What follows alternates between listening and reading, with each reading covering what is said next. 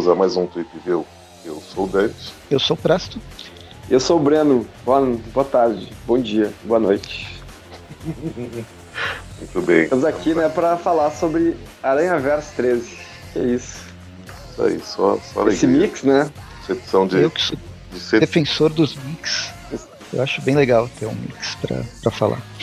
Olha, eu vou dizer que hoje em dia que existe esse aranha verso mesmo, que a gente pega aranhas de dimensões diferentes, lugares diferentes. Não, não é, nem, nem precisa estender tanto em a dimensões, aqui no caso desse, de- dessa edição 13, a gente tá tudo na meio meia, a não ser boa parte da, da saga da Mulheres Aranha, né? E a, e a Gwen, que vem da, da Terra 65, mas quero dizer, esse contexto de ter revistas de outros aranhas, assim, né? Que se a gente for pegar, tipo, até mesmo a, a, a teia do Homem-Aranha e a teia do, do Aranha Superior, é, elas meio que tinham muitas revistas B, assim, né? Do, do próprio Aranha, né? E agora já é meio que outro.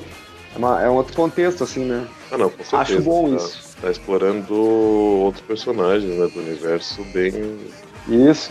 bem mais a fundo, né? É, e ante- anteriormente, anteriormente eu não me, eu não me interessava muito pelas teias do Homem-Aranha porque elas tinham histórias mais descartáveis, assim, né? Que não importava muito pra cronologia e, enfim. Pensando isso, eu perdi muita coisa que eu poderia. Eu pensei ter legal ter lido, mas, enfim, né?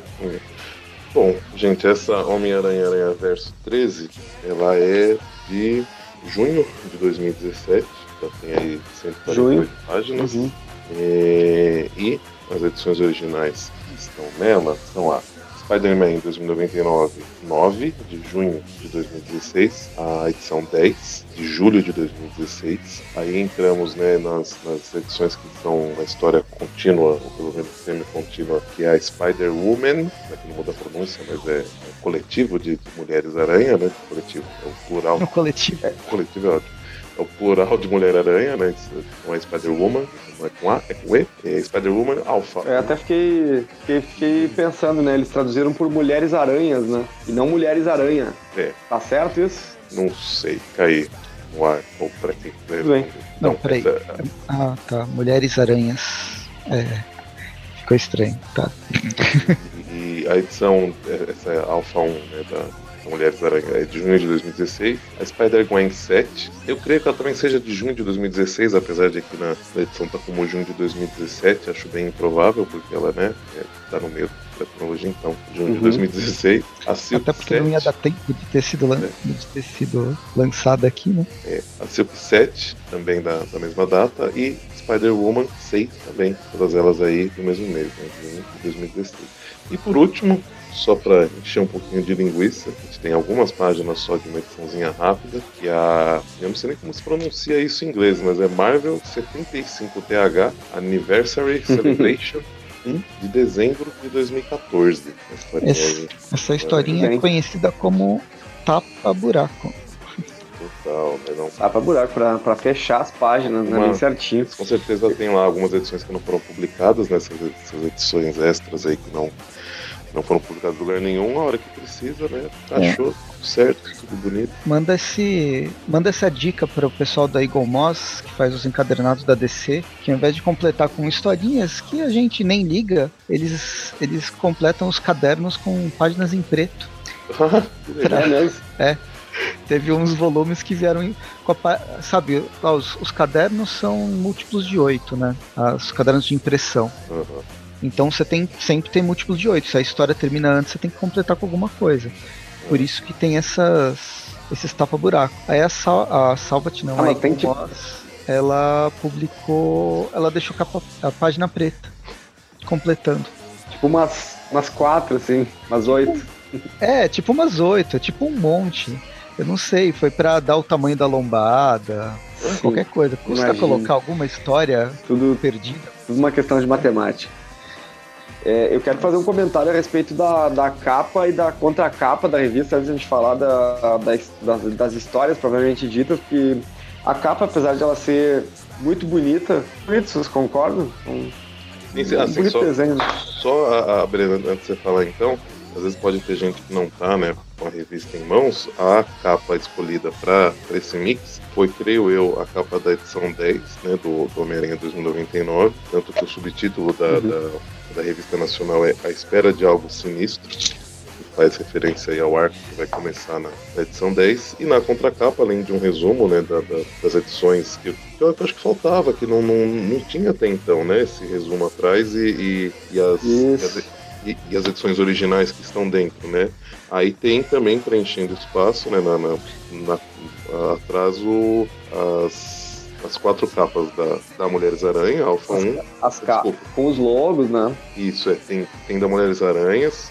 Eu acho que é a primeira edição, não tenho certeza, mas eu é, é, é a Alpha, essa aí, né? Aí tem a Homem-Aranha, a outra da Homem-Aranha 2019, que é a edição 9, a Teia de Seda e a Mulher-Aranha. Então escolheram essas aí para deixar Muito bem.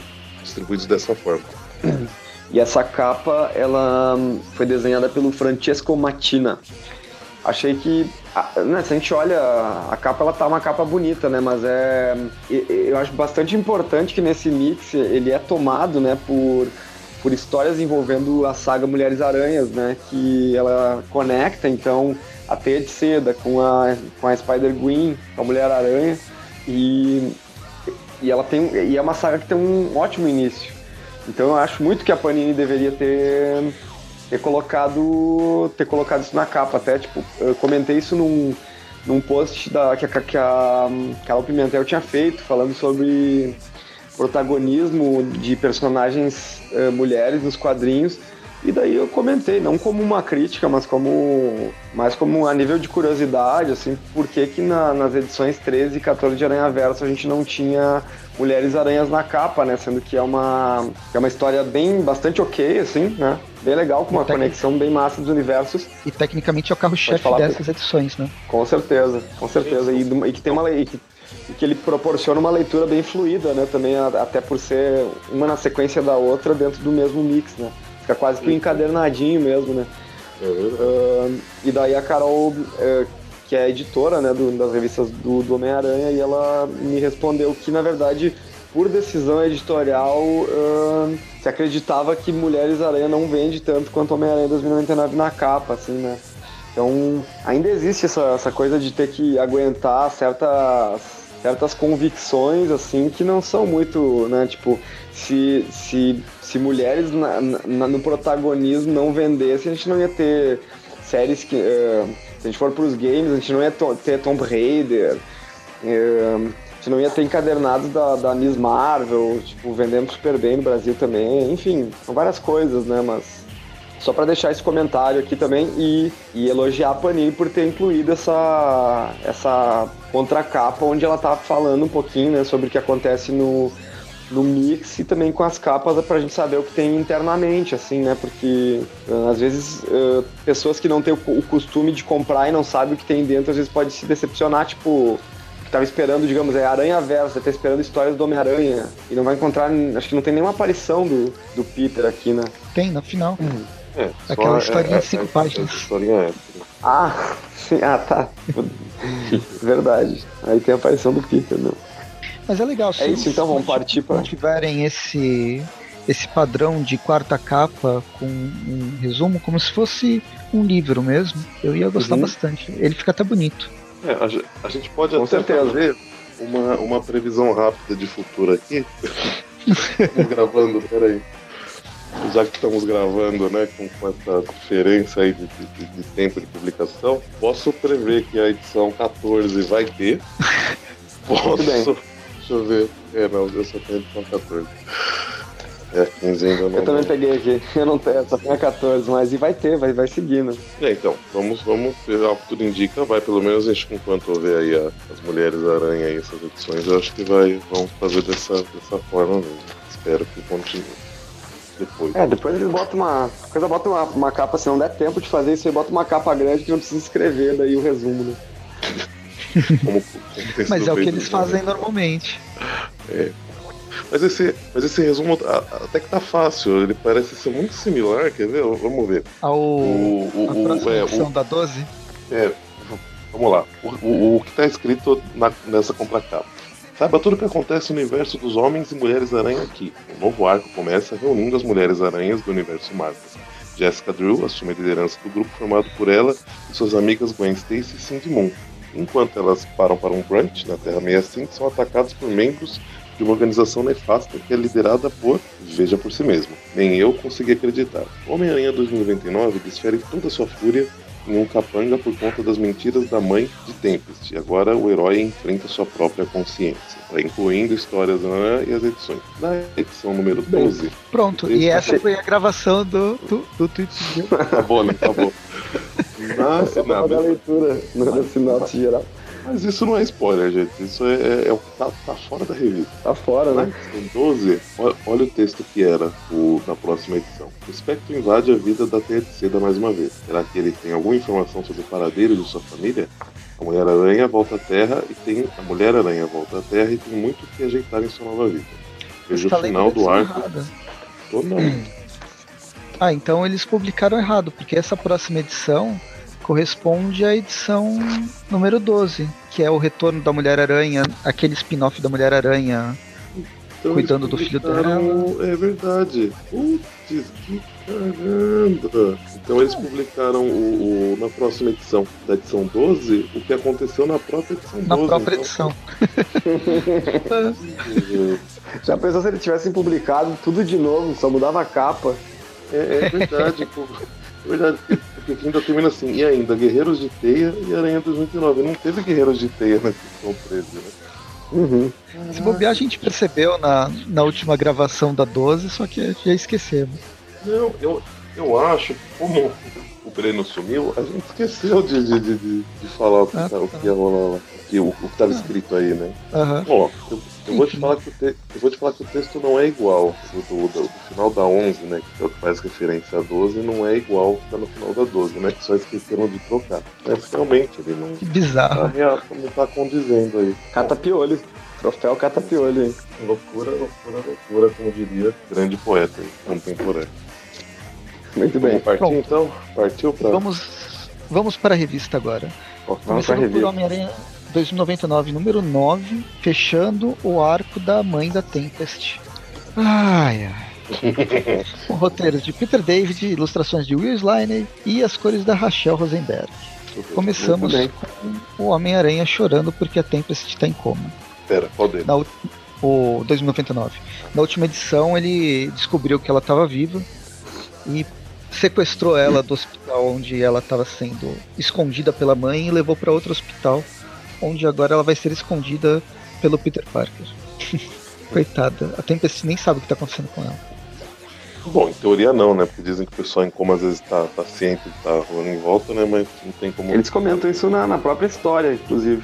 Justamente, é porque, uhum. ele, porque ele começa meio que contando pra ela né, o que tá acontecendo. Aí ele fala, né? Espero que, que, que você esteja ouvindo, que normalmente o pessoal fala que, que tá, né? E tal. Eu acho que o Peter David muito um expert assim em conduzir às vezes algumas falas chavão assim, o padrãozão assim, saca? Tipo é. essa coisa do, de, de, ele comentar, bah, dizem que pacientes em coma escutam tudo que a gente diz. Tem umas outras coisas também que são meio, né? Depois, mais adiante, a gente vai ver umas outras coisas bem chavona que acontece, assim, parece que é uma novela. O problema é que quem tá em coma é o, é o Peter David, né? Que escreve a mesma história já todas as edições. É um looping infinito, né, coitado. Mas enfim, a gente começa com o, o Miguel conversando ou tendo um monólogo com a Tempest, o Peter chega lá e começa a conversar com ele, falando para ele, para ele descansar, né? Porque ele tá do lado lá da, da Tempest. E o Miguel resolve se vingar da mãe, da namorada, porque ela uhum. escondeu, ah, escondeu ela dele. Daí ele... Comentário do Peter. Putz. É, não, ele, ele tenta argumentar, né? Tipo assim, mas você tem, tem certeza. Aí a hora que sai, então Peter. Daí o Aranha 2099 vai atrás desse tal de Marco Montanha, que é aquele guarda-costas ali, né? Bombadão que ameaçou dois bebezinhos indefesos, né? Não sabiam fazer Nossa, nada, né? do aranha, né? É. Ah, mas ele pode ter confundido. Lembra que a gente achou que não, nem parecia bebê? Eles trocaram que uns bonecos esquisitos e é. por isso o Homem-Aranha não ia ficar de boa. E esse Marco Montanha, ele, ele deixou um rastreador no Marco Montanha, né? Então a gente vira a página e encontra Marco Montanha em um bar, o Preachers, né? Tá só ele e o só ele e o dono do bar. E daí do nada chega o Homem-Aranha e dá, uma, dá um tapa no copo dele, assim, né, cara? E depois já mete um soco, assim, também, né? Dá pra ver que não tem muito diálogo mesmo, né, cara? Essa de dar um tapa e derrubar a bebida, pô, né? Podia dar o soco, mas daí derrubar a bebida antes. Só pra. Isso aí é pra. é, é deselegante, assim, né? Deselegância do. Mas o. O, o Miguel, ele é meio. Ele é, ele é um tanto. Ele é meio escroto, ele né? tem- tem- É, ele é escroto mesmo. Ele não é Ah, um, um herói então, mas- bonzinho como é o Peter, assim, por Não, exemplo. não é, mas ele também, poxa vida, ele cresceu em outro, em outro mundo, né? A cultura do ano. A cultura dos Estados Unidos em 2029 é, é outra, né? Então. Terrível. É a idiocracy, né? É, do quê? Idiocracia. Ah, E, não, né? tam- e- Ignorantão. Ainda não, mas Não, tava e- num, num passo. E, e por, por- por pensar, né, que tá, tá numa cultura lá em 2099 onde as pessoas abertamente na rua falam a todo momento, acontece qualquer coisa, o cara fala pau. né? Então, toda hora isso, né? Ah, Eu ia fazer uma piada, mas deixa quieto. Aí. até, até, até só abrindo um parênteses, não vou me prolongar, mas tipo, esse pau é, é da, da tradução da, da Abril, Da- porque se tu pega, se tu pega as edições norte-americanas, não tem um, um dick ou coisa parecida que todo- todos falem, né? Não, é choque. poderia né? ser essa. Hã? Choque, não é? Choque? É choque. Não. Uhum. Ah, seja, pode crer. Não faz referência a pau nem ferrando. Nem a pau, inclusive. Nem a pau. Mas aí o Miguel chega dando porrada no, no montanha, prende ele no chão saber, né? e começa, saber onde tá a, a- a mãe da, da Tempest. claro, como um bom vilão, ele não vai contar quem que contratou ele, até que o Miguel começa a quebrar todos os dedos da mão. Ele conta tudo, né? Não adianta, né? Aí ele conta tudo. Até a cor da, ca- da casa na- no final da rua. E dá um ponto de referência, né? Dá pra assim, a rua termina numa rotatória. É a casinha roxa da direita. Nossa, né? Dá todos os detalhes. Pra- não quebrar mais os dedos. Mas o, o, o Miguel também não se dá tão bem porque ele toma uma. Toma um, tiraço, um tirão de 12 bem no meio do peito, assim, né? É, pelo, Mas a gente deve lembrar, né, que, que essa é uma armadura aqui, né? Quem atira nele é o dono do bar. Atualmente todos os Homens-Aranha possuem armaduras, Uhum. salva eles, salva a vida deles. Que antes não- nunca precisava ser salva, né? Porque ele não, eles não se expunham tanto. É, só o Aranha o Miles 2099, que ele, né? ele- É verdade. Mas continua Tá, no e, o 2099, ele tem. Ele tem sentido de aranha? Tem, né? Aparentemente não, né? Eu acho. Não? Viu? Não tô lembrando, não. Eu, eu acredito Uhum. que não, e, aí aqui dá a entender que não mesmo, né? Que ele toma um tiro sem nem perceber, né? Que o cara tava pegando Uhum. a arma, o cara, o cara faz o barulho de. A gente ouve ali, ouve, né? A gente vê o barulho ali de atirar, né? O tic, tic, Check, check.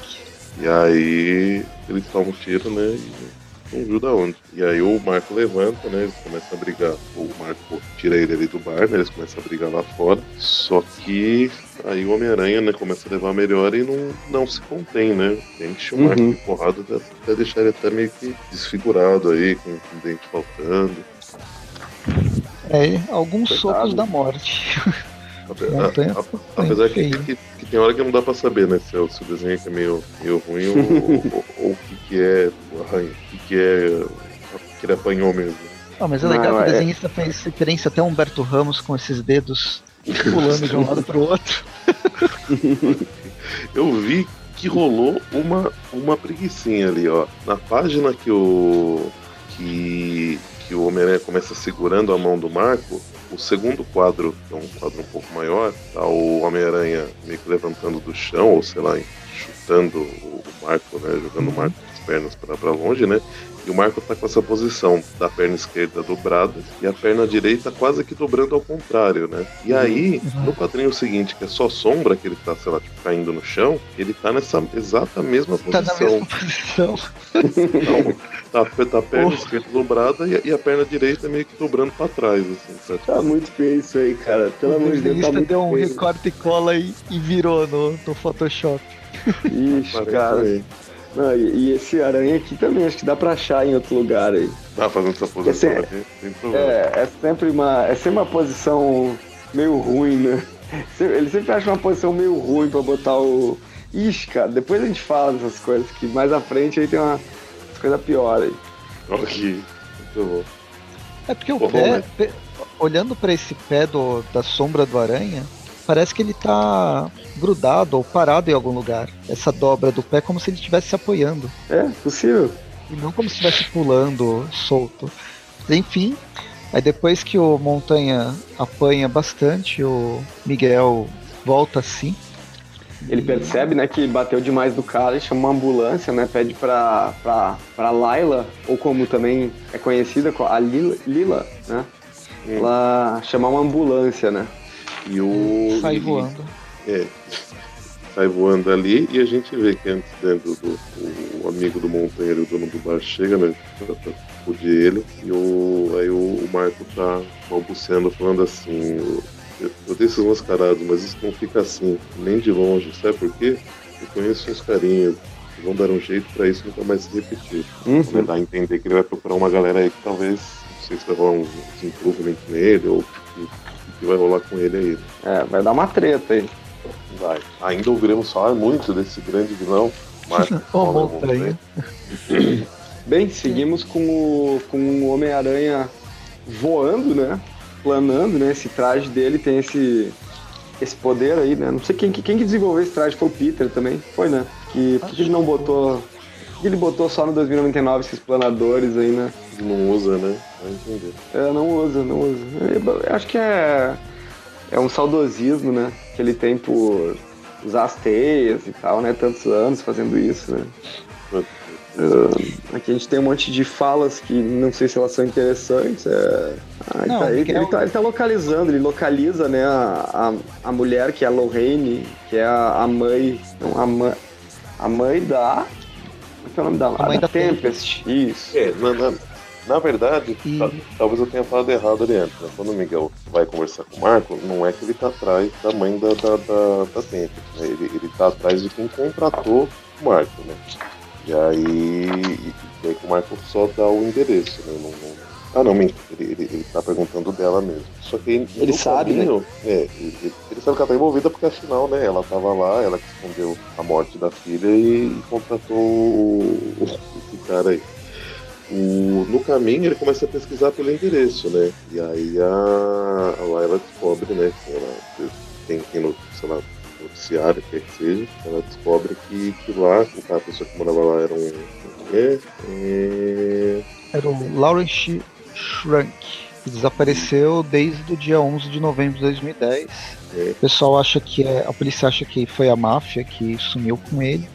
E quem toma conta da casa é justamente a Lorraine. Como que é? A mãe do. O poder dele, que é a mãe da, da Aí logo que o, o Miguel chega lá, ele encontra a mãe dela, tá conversando no, no celular com algum grupo que ela mandou procurar a Tempest, fazer a, uma vistoria em todos os hospitais de Nova York e agora fora de Nova York para procurar a filha. E no meio disso o Miguel falou, chega lá e fala, ó, desliga e eu quero conversar com você. Só que, né, como isso pega da surpresa, Aí ela começa tirando raios nele, porque toda a reação normal né, de qualquer pessoa que, que se assusta é soltar raios aí, pô, pela mão. Ah, se ela, se ela tem esse poder nesse mundo aí, é mais justo que ela faça isso, né? Imagina o cara simplesmente chega na casa dela, cara, e fala desliga, né?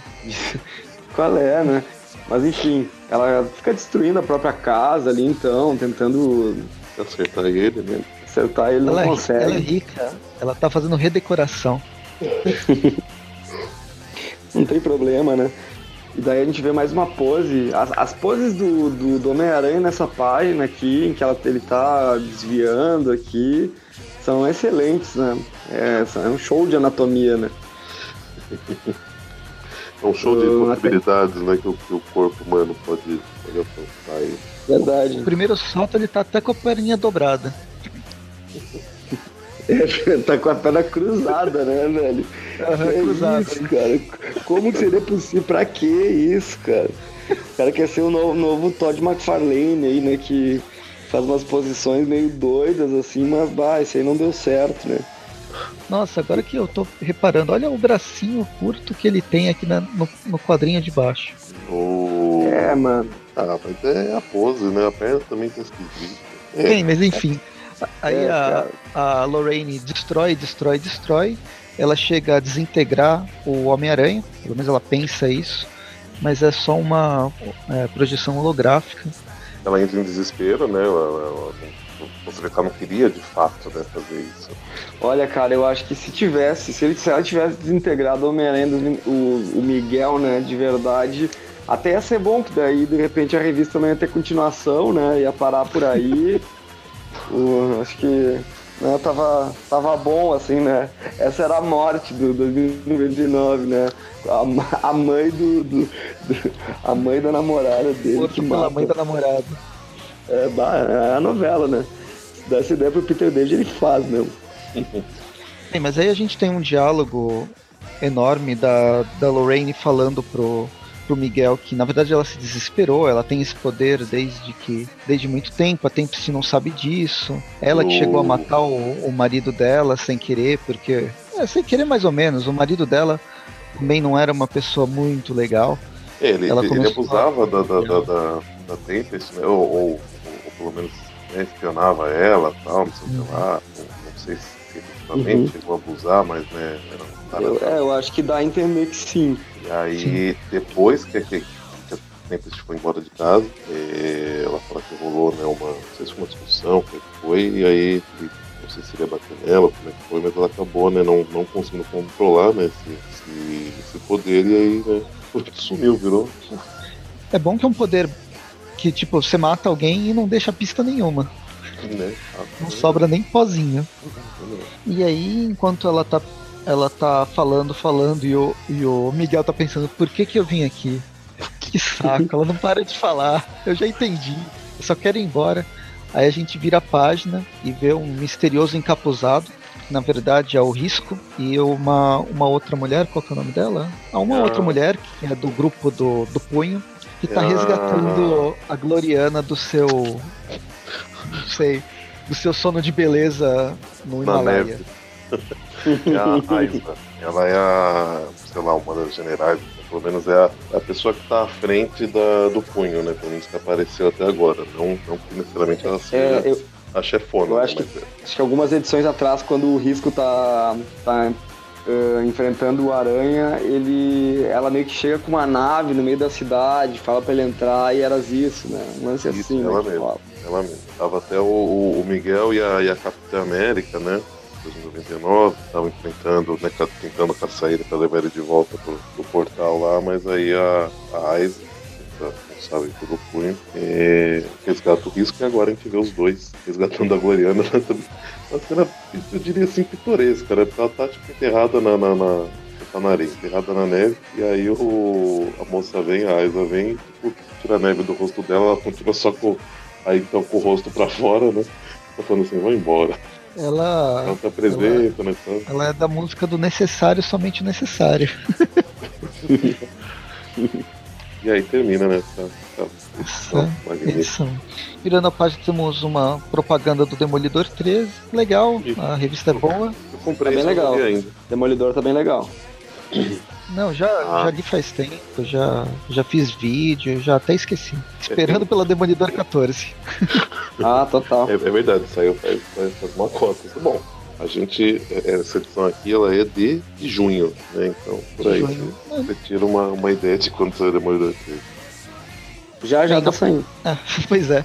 Na página seguinte, a gente volta pro, pro Miguel, se perguntando como que ele foi para lá. A gente não sabe onde que é o lá que ele foi parar. A gente ainda tá imaginando que ele, que ele tá conversando com a, com a Lawrence. Mas aí na página seguinte a gente descobre que a Alchemax virou uma coisa muito estranha. A Al- Alchemax do ano 2099 virou uma coisa muito estranha. Bem mais Mad Max com cipós ar Umas, umas estátuas Art Deco. gigantes. isso aqui é muito um Art Deco steampunk. Muito bom. bom. Essa foi encomenda. E aí é. volta, né, pra 36 horas antes. E aí ele volta pra onde terminou a edição anterior, conversando com a, com a mãe da, da Tempest, né, com a senhora Monroe. Aí a gente descobre que na verdade ele tá essas 36 horas, ele entrou em coma. Gente- É, o corpo dele lá. só está parado. na mesma posição, porque ele usa armadura e ele está sonhando com mundos pós-apocalípticos. E é um. É uma novela, né? Essa conversa aqui com ela. E daí, tipo. Pelo que eu me recordo, inclusive, o, o, Pelo que eu me recordo de outras histórias do 2099, o Miguel, ele, ele até faz as suas piadas, mas ele não é das piadas, né? Uhum. Nem perto né, do Peter. E aqui ele faz uma, né? Tipo. A do comissário do Aranha Sinal? É, isso. E daí ela ainda fala isso foi uma piada, tipo. Que não é a melhor coisa para estar tá nessa história, mas ela, é aí que ela está, né? tipo. Não, a, a história não é tão tá ruim. tão fluida é tão ruim, não, fez, não faz nem sentido que até o personagem se pergunta. Isso, Isso foi, uma, uma piada. é, é um alívio cômico, né? E a gente repara que a sala dela ela tem a mesma equipe construtora de Tóquio, porque ela está reconstruída sem nenhum arranhão. É verdade. Muito bem, não tem nenhum problema, né? Até a poltrona que ele estava se escondendo atrás e perdeu metade, ela tá parece que inteirinha, né? Uhum. Eu não sei, é, essa, essa acho que seria a que ela tava sentada, pode ser, pode ser, pode ser que tem outra pra cá, mas tá tudo muito arrumado. Pra quem, lugar que, que a mulher saiu atirando, né, vários raios, tá, tá muito arrumado. Ah, é que acho que o. Acho que o Slime ele, ele pensou que não, não. que a pessoa não, não, não ia ler isso num mix. Achou que, achou que as revistas iam ser separadinhas e o cara ia ter preguiça tanto, ia ficar olhando, é, mas realmente tá bem limpinho aqui, né? algumas. Fala algumas... sério, ele não achou é. nada. Ele mesmo não sabia o que ele tinha desenhado no mês passado. Esqueceu, né? Usou tanta, tanta coisa que esqueceu. Bom, mas, mas o, né? o Miguel consegue fugir da, do, fugir da sua arca inimiga, a mãe da Tempest, vai para o centro de Manhattan, nas indústrias Parker, onde descobre que o corpo do Dr. Cronos está se movimentando e, perdido em seus pensamentos, se perguntando por que roubariam um, um corpo, aparece o seu, o seu belíssimo ajudante, Raul. eu esqueci o nome, Raul. Ele vem falar, fazer várias, vários questionamentos quanto ao trabalho do Miguel e o Miguel responde com toda a sua delicadeza e educação que faz o Raul quase querer se estacar do, do, do prédio lá para baixo. E ainda, ainda ameaça eu demitir ele, né? E ele não tem que questionar nada, ele só tem que obedecer.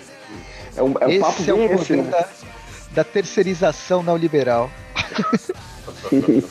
Sabe o, o, o acordado é, sobre o legislado? É assim que funciona. Bom, mas aí antes dele sair, ele até pede desculpa pro Raul, né? Fala que tá, tá, tá meio fora de si tal, com essa questão da, da, da tempo e tal. Mas aí acaba até o, o, o, o Raul tipo, faz assim, tipo, um abraço nele e fala, o que tá fazendo? Vai, você não vai dar um abraço? Não. Ele fala, não. Ele fala, ih, eu olhei os sinais errados. Ele fala, é, bem errado. E vai embora. Vai embora e ele tá lá na clínica médica das indústrias Parker, que é um lugar meio mocadão, né? Umas árvores lá, ninguém vê o lugar porque tem umas quatro árvores na frente. e aí, e aí o, a gente vê que ele tá pedindo pro médico fazer todo tipo de exame que for possível, né? Para entender que a Tempest pode ter alguma condição diferente, né? Alguma condição anômala, né? Já que a mãe dela é mutante. Já que a mãe dela tem, né? Que ele, não, ele só não conta com o médico, mas né? Ele, ele tá, deixa bem claro né, que, que, que, que, é isso que ele quer saber. O médico fala, tá bom, vou, vou, vou providenciar os testes possíveis né, de, de fazer para isso. E aí nesse momento o, a Layla fala que o rastreador já no, no corpo do Cronos parou, né? Então ele vai pro local onde esse rastreador parou. E aí eu acho que a, a história começa a melhorar, o que é meio triste, né? Que é já bem no final. Mas o, a gente chega Uh, na página seguinte a gente acompanha um parente do, do Peter Dinklage. a gente tem aí, né, o, o, retorno de um personagem que já havia aparecido no Guerra Secretas 2099, assim como a Capitã América 2099, é, que é o Homem de Ferro 2099. Pra quem Nossa, não vê é de armadura. É... Eu nem lembrava disso. Não lembrava? Caraca. Aqui ele tá sem sua armadura. É o o nome dele, gente? Frisco. E... Nossa, passou completamente batido pra mim. É, ele não tem armadura, pelo menos a princípio, né? Ele é só um cientista aí e que tá trabalhando pro punho, né? Com a, a gente vê uma movimentação com o auxílio da, da Gloriana e eles vão tentar fazer algum tipo de experimento com viagem no tempo, né? E, e o Miguel tá lá, né? Usando sua camuflagem pra se infiltrar no local sem ser percebido pelo, pelo Cristo. Até quando ele chega lá num. Ele desce, né? Alguns andares do subsolo e a gente vê um. Mega galpão, galpão um armazém gigante aí do, do, que toda mega corporação né, tem, né? Algum, pelo menos. Né? pelo menos um. A gente vai ver mais um nesse, nessa edição. pode, pode Sim, continuar. E ele, ele vai passando pelos, pelos lugares. Ele encontra um Robocop aqui numa, numa mesa. Não sei se não é o corpo do. Corpo do Cronos que ele estava procurando. Ah, é, provavelmente, parece que é mesmo. E aí ele descobre. Ele descobre que alguns inimigos das últimas nove edições, desde que ele voltou pro ano. Desde que o segundo volume da revista dele começou pós-Guerras Secretas, ele tinha feito, eles aparecem aqui no, nesse galpão. Parece que estão testando a Gloriana e o seu grande poder de teletransporte para forçar ela a fazer viagem não só é, espacial como temporal também. É, na, na, verdade a gente vê que, que eles vão fazer isso com, com, com, com risco, aparentemente, né? Eles até chamam de Quig, mas aí ele, ele fala, não, pode chamar de, de, de risco, que o seu nome que o Homem-Aranha me deu, eu gostei. E. esse papo aí, né? E. Só que aí, né, o risco que tem esse, esse visor aí no lugar do olho esquerdo, talvez termo, termo alguma coisa, né? Consegue identificar a presença do, do Homem-Aranha mesmo ele camuflado. E aí começa a porradaria. Muito bem. Pra quem gosta, né? Não tem muito o que se mais, falar, né? Temos mais posições diferentes aí, né? Os saltos ornamentais e tal. O Aranha usando a arma do, do risco de, porrete, porque ele lembra que se ele tentar pegar a arma pra atirar, ele vai tomar um, choque. Só que não dá muito certo, né? O risco tá levando a melhor. E aí, quando o Homem-Aranha fica meio isolado, a Aiza o Aiza pede pra, pra Goliana transportar o, o Homem-Aranha. E aí, pro, pro, local de origem dele. E aí ele vai pro ano de, de, de 2029, porque como a gente viu lá na, na primeira imagem, ele se depara com uma, um, ano, um local totalmente diferente de como ele visitou a última vez, o Alquemax dominando aí um mundo aparentemente tipo pós-apocalíptico mesmo. Tava, tá, tá bem diferente da. Nem assim, tá diferente do ano que ele saiu, diferente da última vez que ele visitou, que estava aquele mundo que lembrava o que estava sendo dominado pelo, pelo maestro. Maestro. Não, e teve um outro também, que foi de onde saiu o risco. Eu não lembro se o maestro também era do, o mesmo é, de onde saiu o risco. É, não, eu não sei se era o mesmo ou se já era outro, né? Mas acho que dá a entender que tá um pouco diferente também daquele, se, se, se tipo, vai, não é o mesmo de qualquer forma. Uhum. uhum. É uma bagunça. Só que enquanto ele tá lá atônito com, com essa nova descoberta, deve ter sido bem rápido. Acho que ele pensou bem rápido, porque ele tá nessa posição aí com os braços pro lado, assim, olhando pra Alquemax, já acho que ele ficou um tempinho aí. Aí alguém chega e chama ele pelo nome, a hora que ele vira, fala que pau. E aí o cara atende o pedido dele e dá um pau nele, né? Soca a cara dele, faz ele desmaiar, e a gente vê essa pessoa. Quem que é? Quem, quem, quem? Quem, quem? É Mundo Nato 2099? Não. É... basicamente. Na verdade, é o, ele é o Venom dos 99, não? É o, é. É, é, é o Venom. Não vejo ele. Deixa eu ver, ele chegou. Eu cheguei. Ele chegou a morrer. Eu cheguei nessa, nessa parte aí, 2099. Então, eu não, eu não, eu não lembro se ele. Então, eu também não, não tinha lido ele, né? Nas histórias antigas, às vezes pouco, né? Do, do 99. Só que além dele, aparece mais alguém aqui, né? Ah, sim. Viramos a página temos quem? Doutor Polvo 2099. Caramba, né, bicho? E aí segura ele e, desacorda aí de novo. É que no caso é mais. É mais próximo de um Atlantic do Dr. Octopus, né? É, então a origem eu não, eu não sei como foi, né, qual que é exatamente, mas gente também tem um cara de tentáculos e tal, e tá junto com o Venom, é, né? e que, até a pele azul, né? É, não sabe o que, que, que, que, mais pode aparecer aí, né? Mas aí termina essa, edição. É, legal. Muito ah, bem. Aqui, pelo que eu vi, o, o, o Venom 2099 não chegou a morrer. As, a última aparição dele foi no Homem-Aranha 2099, número 41. E, Já no finalzinho da, do universo. Entendi. E, e, e você lembra quem que ele era? Porque ele chama tipo Miguel de irmão. Ele sabe quem é, né? Ele parece que meio que chama ele de irmão, alguma coisa assim. Uhum. É o irmão. É o meio-irmão É. mais velho. Ah, tá. Entendi. Eles têm. Eles compartilham o mesmo pai, o Tyler Stone. Muito bem. Porque por Homem-Aranha né, 2099 sempre foi uma novela mexicana. Ah, não é mas- à toa que ele chama Miguel e é Nova York e não Nova York. Boa Ah, mas- observação, hein? Mas então o Peter David não tá, tá- tá só fazendo mais do mesmo, então, assim, né? Não tá. Sim, sim. Não é que agora, né? Ele, ele, ele tá fazendo uma novela. Tem sempre, então. Ele... É verdade. É que É mesmo. roteiro tava melhor. Ah, Agora, entendi. É justo. Muito bem. Então, vamos agora para a edição Spider-Woman, Alpha 1.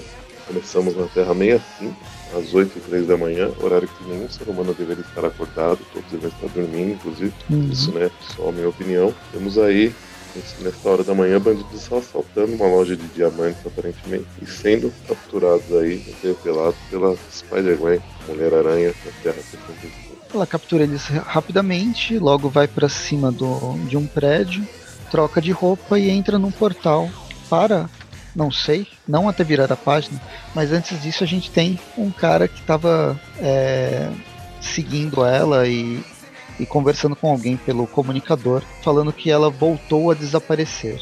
Não importa É. se é a Mulher-Aranha ou se a, a Gwen Stacy, de, de repente ela desaparece de tempos em tempos. É, e detalhe que eu acho interessante, não lembro se tinha aparecido menção antes, mas ela para num, num cartaz que faz propaganda da Lativéria. Chama Visite Uhum. a ensolarada Lativéria. Então você imagina que a Lativéria da Terra 65 é um lugar um pouco diferente aí da Lativéria do universo Uhum. meio meio. É bacana essa chamadinha aí, né? Só pra chamar pra uma coisa que não tá presente ali e que também não foi explicada, né, na, pro universo 65, né? Não, vai, vai ter várias coisas na, na, na- nas edições posteriores. A gente vai ter o, o porque, né? A gente sabe que sendo um universo, um outro universo, a gente volta e meia tem as, as contrapartes, né? Afinal, ela é a Gwen Stacy, tem o pai dela, o George Stacy, já apareceu. Tem uma Capitã América, né? Apesar que não é Steve Rogers. O Steve Rogers existe ou existiu nesse, nesse universo. Então, assim, tem, ou seja, praticamente todos dá a entender que tem uma, uma contraparte. E a gente vai ver nas próximas edições várias, assim, vai ter um momento que. Não vou adiantar muito, mas vai ter um momento que um personagem vai estar, tipo, procurando, né, sei lá, vendo revistas ou o que quer que seja. E aí a gente vai ter menção a vários personagens, né, do que a gente conhece no universo 66, como que eles são aí na, na, na Terra 65, mas só, só menções, né, não, não que vai aparecer. Ah, e Não tem, sempre tem algumas. Uma das poucas coisas legais da, da Gwen Aranha é quando eles fazem referência cruzada de alguma coisa do nosso mundo pop, que no mundo dela é um pouco diferente. Mas Uhum. ele é reconhecível. Aí ele é um pouco é, divertido. É, daí fica divertido, é verdade. Bom, mas aí Mas é uma das quando. poucas coisas. Na, na página seguinte, ela chega na, na, na Terra 66. Por um acaso, não tinha reparado que, coincidência, ela chega em cima de um, de um outro anúncio, né? Só que esse, ao invés de ser Visite a Ensolarada Lativéria, é Visite Ensolarada Wakanda. Uhum. O que é meio bizarro, porque eu não sabia que o Wakanda era tão aberto assim para turismo. Normalmente eles eram bem xenófobos. Eu não imaginei também. Pode ser que essa é uma parte de, de Wakanda também, né? Sei lá, né? Mas eu não, realmente eu não, não tinha esse conhecimento que Wakanda incentivava o turismo, assim, dessa forma. Ela, ela só chega lá, encontra a Cindy, né? A gente vê que é o. No universo 66, esse é o. o- o- esqueci, topo do prédio do onde mora a Jessica Drill. E aí elas marcaram um café ao encontro, né? E a Gwen não sabia que a Cindy ia estar também, né? Mas beleza, né? Você que entender. Elas não gostam muito uma da outra, e eu não me lembro por quê, assim. Vocês lembram por quê? Eu não, eu não sei assim, a- a- acho que houveram algumas atitudes da, da- durante a saga Aranha Verso, a Cindy, que afinal, até a, a Mulher-Aranha vai, a Jéssica, né, vai comentar aqui em algum momento que a, que a Gwen Stacy começa a, a meio que falar mal da, da Cindy. Ela. Era a primeira missão dela, ela tinha ficado 10 anos presa num bunker sozinha, ou seja, né, Uhum. ela, ela não teve uma. uma Ah, não é fácil, né, contato com pessoas, então ela não tem um comportamento padrão, uma preocupação padrão, nada, nada nela é padrão, né? E aí algumas atitudes que ela teve durante a saga Aranha-Verso colocaram outros, outros, outros membros da, da equipe em perigo, né? E pelo que eu entendi, a Gwen Stacy ela é bem... Bem ressentida. Aí com essa, com essa questão uhum. dela aí, com, com, o comportamento da, da Uhum. Mas elas chegam né, no, no, no, apartamento. Eu achei, achei, muito interessante essa página dupla. Tem alguns, alguns quadros jogados aí no meio. Uhum. Pareceu, apesar de ser outros artistas, mas a gente não. Ah não, é, a gente não falou artista dessa porque acho que não tem no início, né? Mas deixa eu já. É, vai só no final. É, dessa edição, o argumento. As ilustrações. Eu acho que o que vale é a, a ilustração da Vanessa Del Rey e a cor da, do, da Jordi, ou é do Jordi Belair, é que é. O, o, lance é que essa saga do Aranha Verso, da, das Mulheres Aranha, é muito legal porque ela tem uma continuidade muito boa entre uma edição e outra mensal. E, porque o, o time de, de roteiristas realmente se juntou para bolar uma história em conjunto, para ter uma né? ligação. Muito bom, né? Diferente e... muita saga Mar saga da Marvel e da DC que é completamente chutada. Cada um faz, qualquer, faz o que dá na cabeça. Uhum. É, então, o, o, o que comentar aqui nessa página me deixa um pouco, talvez um pouco claro, posso estar sendo errado, mas, por exemplo, esses artistas eles estavam lendo as histórias que se passaram até agora. Porque me está lembrando muito a. Não é, mas a, a diagramação que foi feita na história da, da própria Mulher-Aranha. Esse, o, a, tipo, a, a visão do, do, do, apartamento e o, e o, e o grito da. da a, a onomatopeia do, da, da, da, criança chorando se, se, espalhando pelo ar, assim, né? Grande, porque está uhum. muito alto. Isso já foi um recurso que foi utilizado na, na edição anterior, né, de, de, de Mulher-Aranha. Uhum. E então eu achei, achei, uma referência bem, bem interessante. Apesar, apesar da arte ser bem diferente, né, o, o traço em si ser bem diferente, pelo menos eu achei que faz uma referência forte aí ao, ao desenho, ao artista anterior que estava na, na uhum. com a, a Jéssica. Né, Verdade. Esse, esse traço inicial eu não gostei dessa da, da Alpha. Depois. É, não, eu, eu achei. Quando chega nas mensais, eu, eu achei melhor. Então, eu achei realmente um pouco estranho a, a, quando eu vi, por exemplo, a cara da, da Mulher-Aranha ali, a hora que a, o berço tá, tá, tá, ali, que a, que a Cindy tá mexendo e quebra um pedaço do berço. E vai ter um outro momento aqui, na página seguinte, o último quadrinho, que tem as três é, eu não sei, tá, pra mim tá, tá, tá, bem esquisito mesmo. Mas uhum. é, o que acontece então é, é, que a Jéssica tá esperando a babá, né? Na página seguinte. Ah, e eu, eu, eu te cortei. O argumento é do Dennis Hopkins, Jason Latour e Robin Thompson, os três é, roteiristas de, da Spider-Gwen, da Silk e da Mulher-Aranha. Uhum. E, essa alfa é o roteiro é especificamente do Rob Thompson, que faz o que faz a Silk. Hum, tá. E voltando, Agora, ela, a, a Jéssica então estava esperando o, a babá e a gente vê que a babá é o, o, o, por isso, o porquinho, né? Sempre ele, a melhor babá de todas. que já, já se, se mostrou ser na, na, na, última edição que a gente gravou da, da Mulher Aranha, da Jéssica, no caso. Uhum. E aí elas saem pra, pra tomar um café elas estão conversando, né? Decidindo pra onde que vão. Tem, né? Tipo, a, a Jéssica, acho que sugere um lugar, ou assim, não lembro. A Jéssica, que é o Morte. E. Só que acho que elas já foram várias vezes lá. E aí a, a Gwen sugere um lugar no mundo, na terra dela. E elas vão. Esse lugar é a cidade dos, dos palhaços. É, que lugar para levar o pessoal, um, um passeio mais adulto, né? É, era ah, mas é, na verdade, quem, elas estão ali comendo um fast food, né? Quem tem a.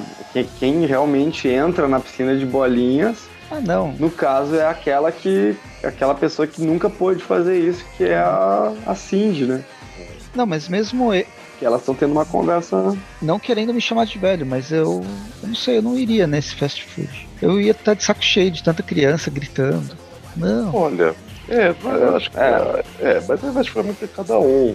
Eu, por exemplo, há uns meses atrás, eu fui num, shopping em São Paulo, que é um Cantareira Norte Shopping, acho que é esse o nome, e ele tinha uma piscina de bolinha que é aquela piscina que é liberada para todas as idades. E eu não fui a pessoa que sugeriu, mas quando me, me sugeriram ir, né, eu, a minha, minha namorada, a filhinha dela, falei, opa, vamos. E fomos. Então não sei, né? Eu, eu, eu acharia interessante aí poder, com esse, com esse meu tamanho atual e mais de 100 quilos, poder escorregar aí por, por esses cubos e tal. Acho que seria bem, bem interessante.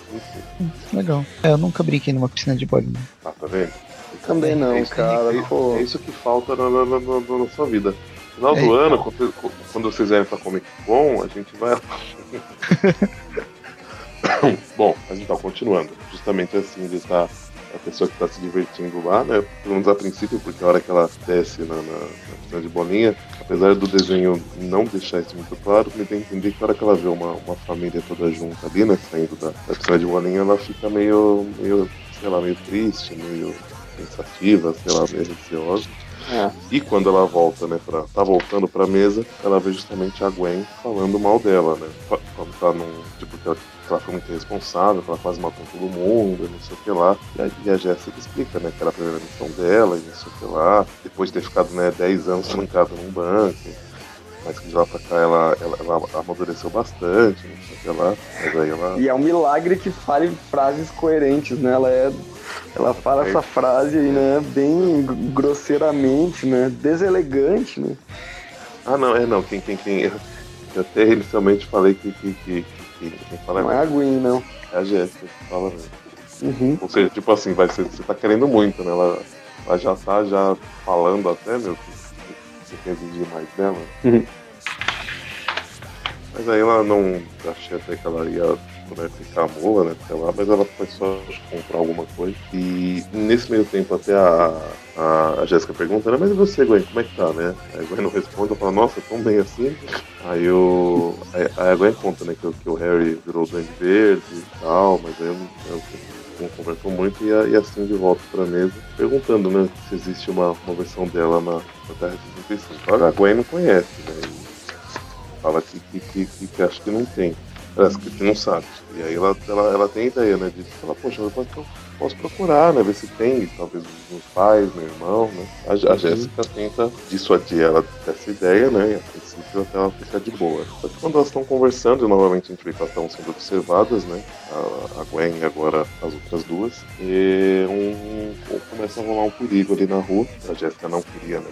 Confusão. Mas aí as três precisam lidar com o que está acontecendo. E a hora que elas vão ver, tem um robô gigante destruindo a cidade. Muito bem, né? Aí elas se né, botam seus uniformes, ficam à espreita lá em cima e enquanto elas estão ponderando se, se vão atacar, o que, que vão fazer, a Seda já chega, já, já desce pulando aí, né? Ela desce no, no, do prédio e daí temos um, uma pausa por uma propaganda do velho Logan, número 11, que alguns podem achar que é o velho Logan 2, números romanos, mas não é.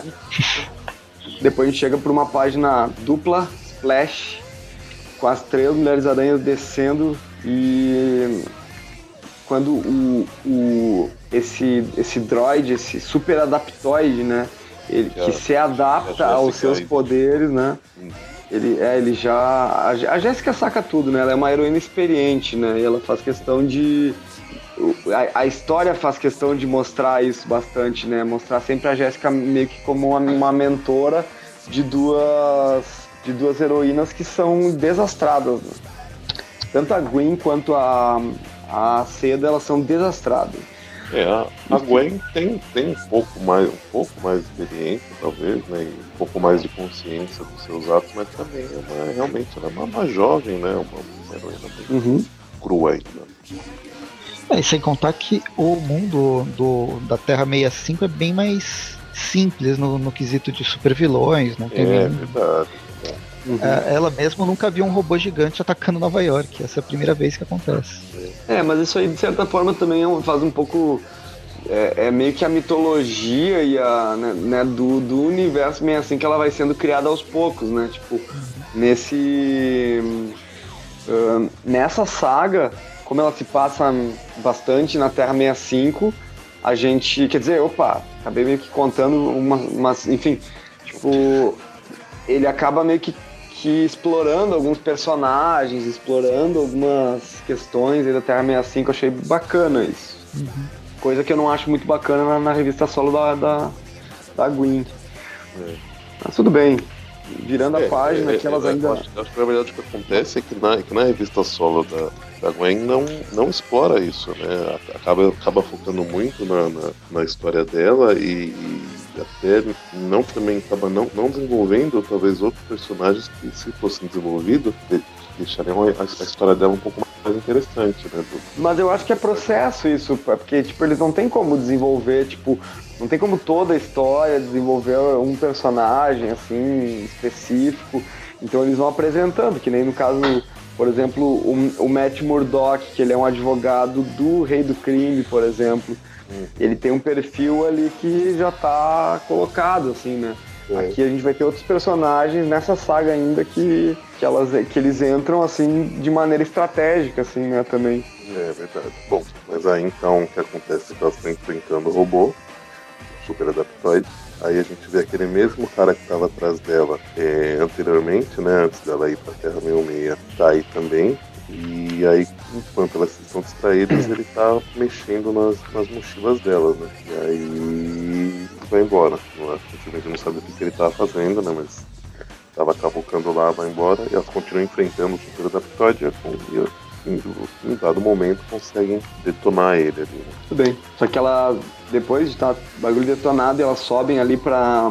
Enfim, né? Tipo, dar aquela descansadinha, agradecer uma outra e, e ficar numa nice. A Gwen procura na mochila pelo teleportador dela, né? Porque na verdade até a, a a Mulher-Aranha, a Jéssica, ela tá meio que dando uma pressionada, assim, pra eles voltarem, porque, enfim, ela, ela tem um filho para criar, né?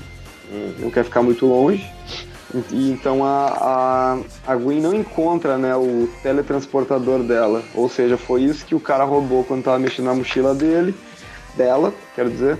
E daí no caso até a, até parece que a Jéssica ela meio que ela reage assim, né, de forma agressiva, tipo, joga a mochila longe e tal, mas é meio que depois ela meio que se acalma e me parece que ela meio que já passou por isso muitas vezes, sabe que vai acabar voltando, uhum. coisa e tal, né? Fica é, bem em voz da experiência é, mesmo. agora que mostra realmente, tipo, primeiro com raiva, em seguida tipo, bem triste por conta do que tá afastado do, do filho de, dessa forma, né? E aí na, na página seguinte tem aquele. A, a, aquele cara, né? Aquele agente que apareceu, descobre que ele faz parte de uma, de uma sociedade estratégica ou seja, não, o, o, o, outro cara ia continuar falando o nome da, da para quem trabalha, mas ele é cortado, né? Porque o cara não. O outro cara que chama Otto e. Isso, justamente. E tem é. ovos de, de, estimação. Eu ia comentar isso em algum momento. Mas justamente, a, a, outra pessoa que tá lá é o, o, é o Otto. dele subia, você viu? Então, eu achei muito louco, né? Eu, eu, não sei se você viu, mas ele faz música de alguma forma. Né? Será, será que é tipo um papagaio? Porque quem, quem entra subiando é o. É o agente. E, e aí, embaixo, né, no, no, no último. Eu ia falar quadrinho, mas na última bolinha, quem tá subindo é o, é o povo. Não pode ser um povo aí que tem habilidade de, de papagaio. E, e aí o que acontece é que você vê que eles não, não, não se conversam muito, eles não trabalham para a mesma pessoa, mas não, as missões deles são, são meio diferentes, aí eles não rolam muito papo entre os dois. Não, na página seguinte, na... pode falar, cara. Não, na página seguinte tá esse mesmo carinha conversando com a chefe dele, a gente sabe que é uma mulher, falando que ele pegou um, um relógio que, que abre portais para outras dimensões e tal. E ele apresenta a famosa Terra 616. Não sei como que ele tirou esse nome, deve estar no relógio. Pode ser. E quando eles atravessam o portal, eis que a chefe dele é a Cindy Moon. Aham. E fim da primeira parte. Fim da Mulheres Aranhas Mulheres Aranhas Alpha. Muito bem. Muito bem, né? Eu achei, achei um bom início, achei, achei uma história divertida de, de se acompanhar. É, então, ela tem uma, um ritmo bom, ela não, não, não começa do nada. Não, uhum. ela As coisas vão uma... acontecendo. Eu, eu, eu, diria assim, né? Pelo que eu já li das outras histórias, me parece que ela tem uma continuidade melhor do que, tipo, a mensal, por exemplo, sabe? É, eu não sei, de uma forma, não sei se por estarem também assim uma atrás da outra, né? Mas sei lá melhor que a mensal que é feita pela mesma equipe criativa e não por três diferentes. Louco, né, meu? Muito louco. E virando a página, a gente vai para a segunda parte de Mulheres Aranha, que já é a mensal da Gwen, a número 7 de junho de 2017, com o roteiro de Jason Latour, arte do Bengal, ele não tem sobrenome, e as cores de Rico Renzi. Ou, esse é o sobrenome, né? Ele não tem nome. É. é, pode ser. Ele é tipo uma entidade, né? O Bengal. Muito bem. E aqui Bom, a né, gente né? come começa na, justamente nas três personagens conversando. E aí, o que, que a gente faz? Já que o nosso relógio que vai pro. que viaja entre dimensões, entre realidades paralelas, foi roubado. E aí, enquanto, é, né? enquanto a Seda e a, e a Gwen, mais destemperadas, sei lá, mais, né, são mais jovens, né? Estão aí meio que discutindo, a, a Jéssica resolve sair fora. Opa, cometeu um problema, resolve sair dali e agir, né? Tá ali conversando não vai adiantar muito, então eles vão vai tentar ir atrás descobrir quem pode ter né, pego o relógio dela. É, elas vão direto para uma lojinha de esquina, um mercadinho, etc. 24 horas. Elas precisam adquirir um celular que funcione aí, né? Porque o celular da, da Silk e da, da Jéssica ainda bem da que Jessica. não funcionam aí, né?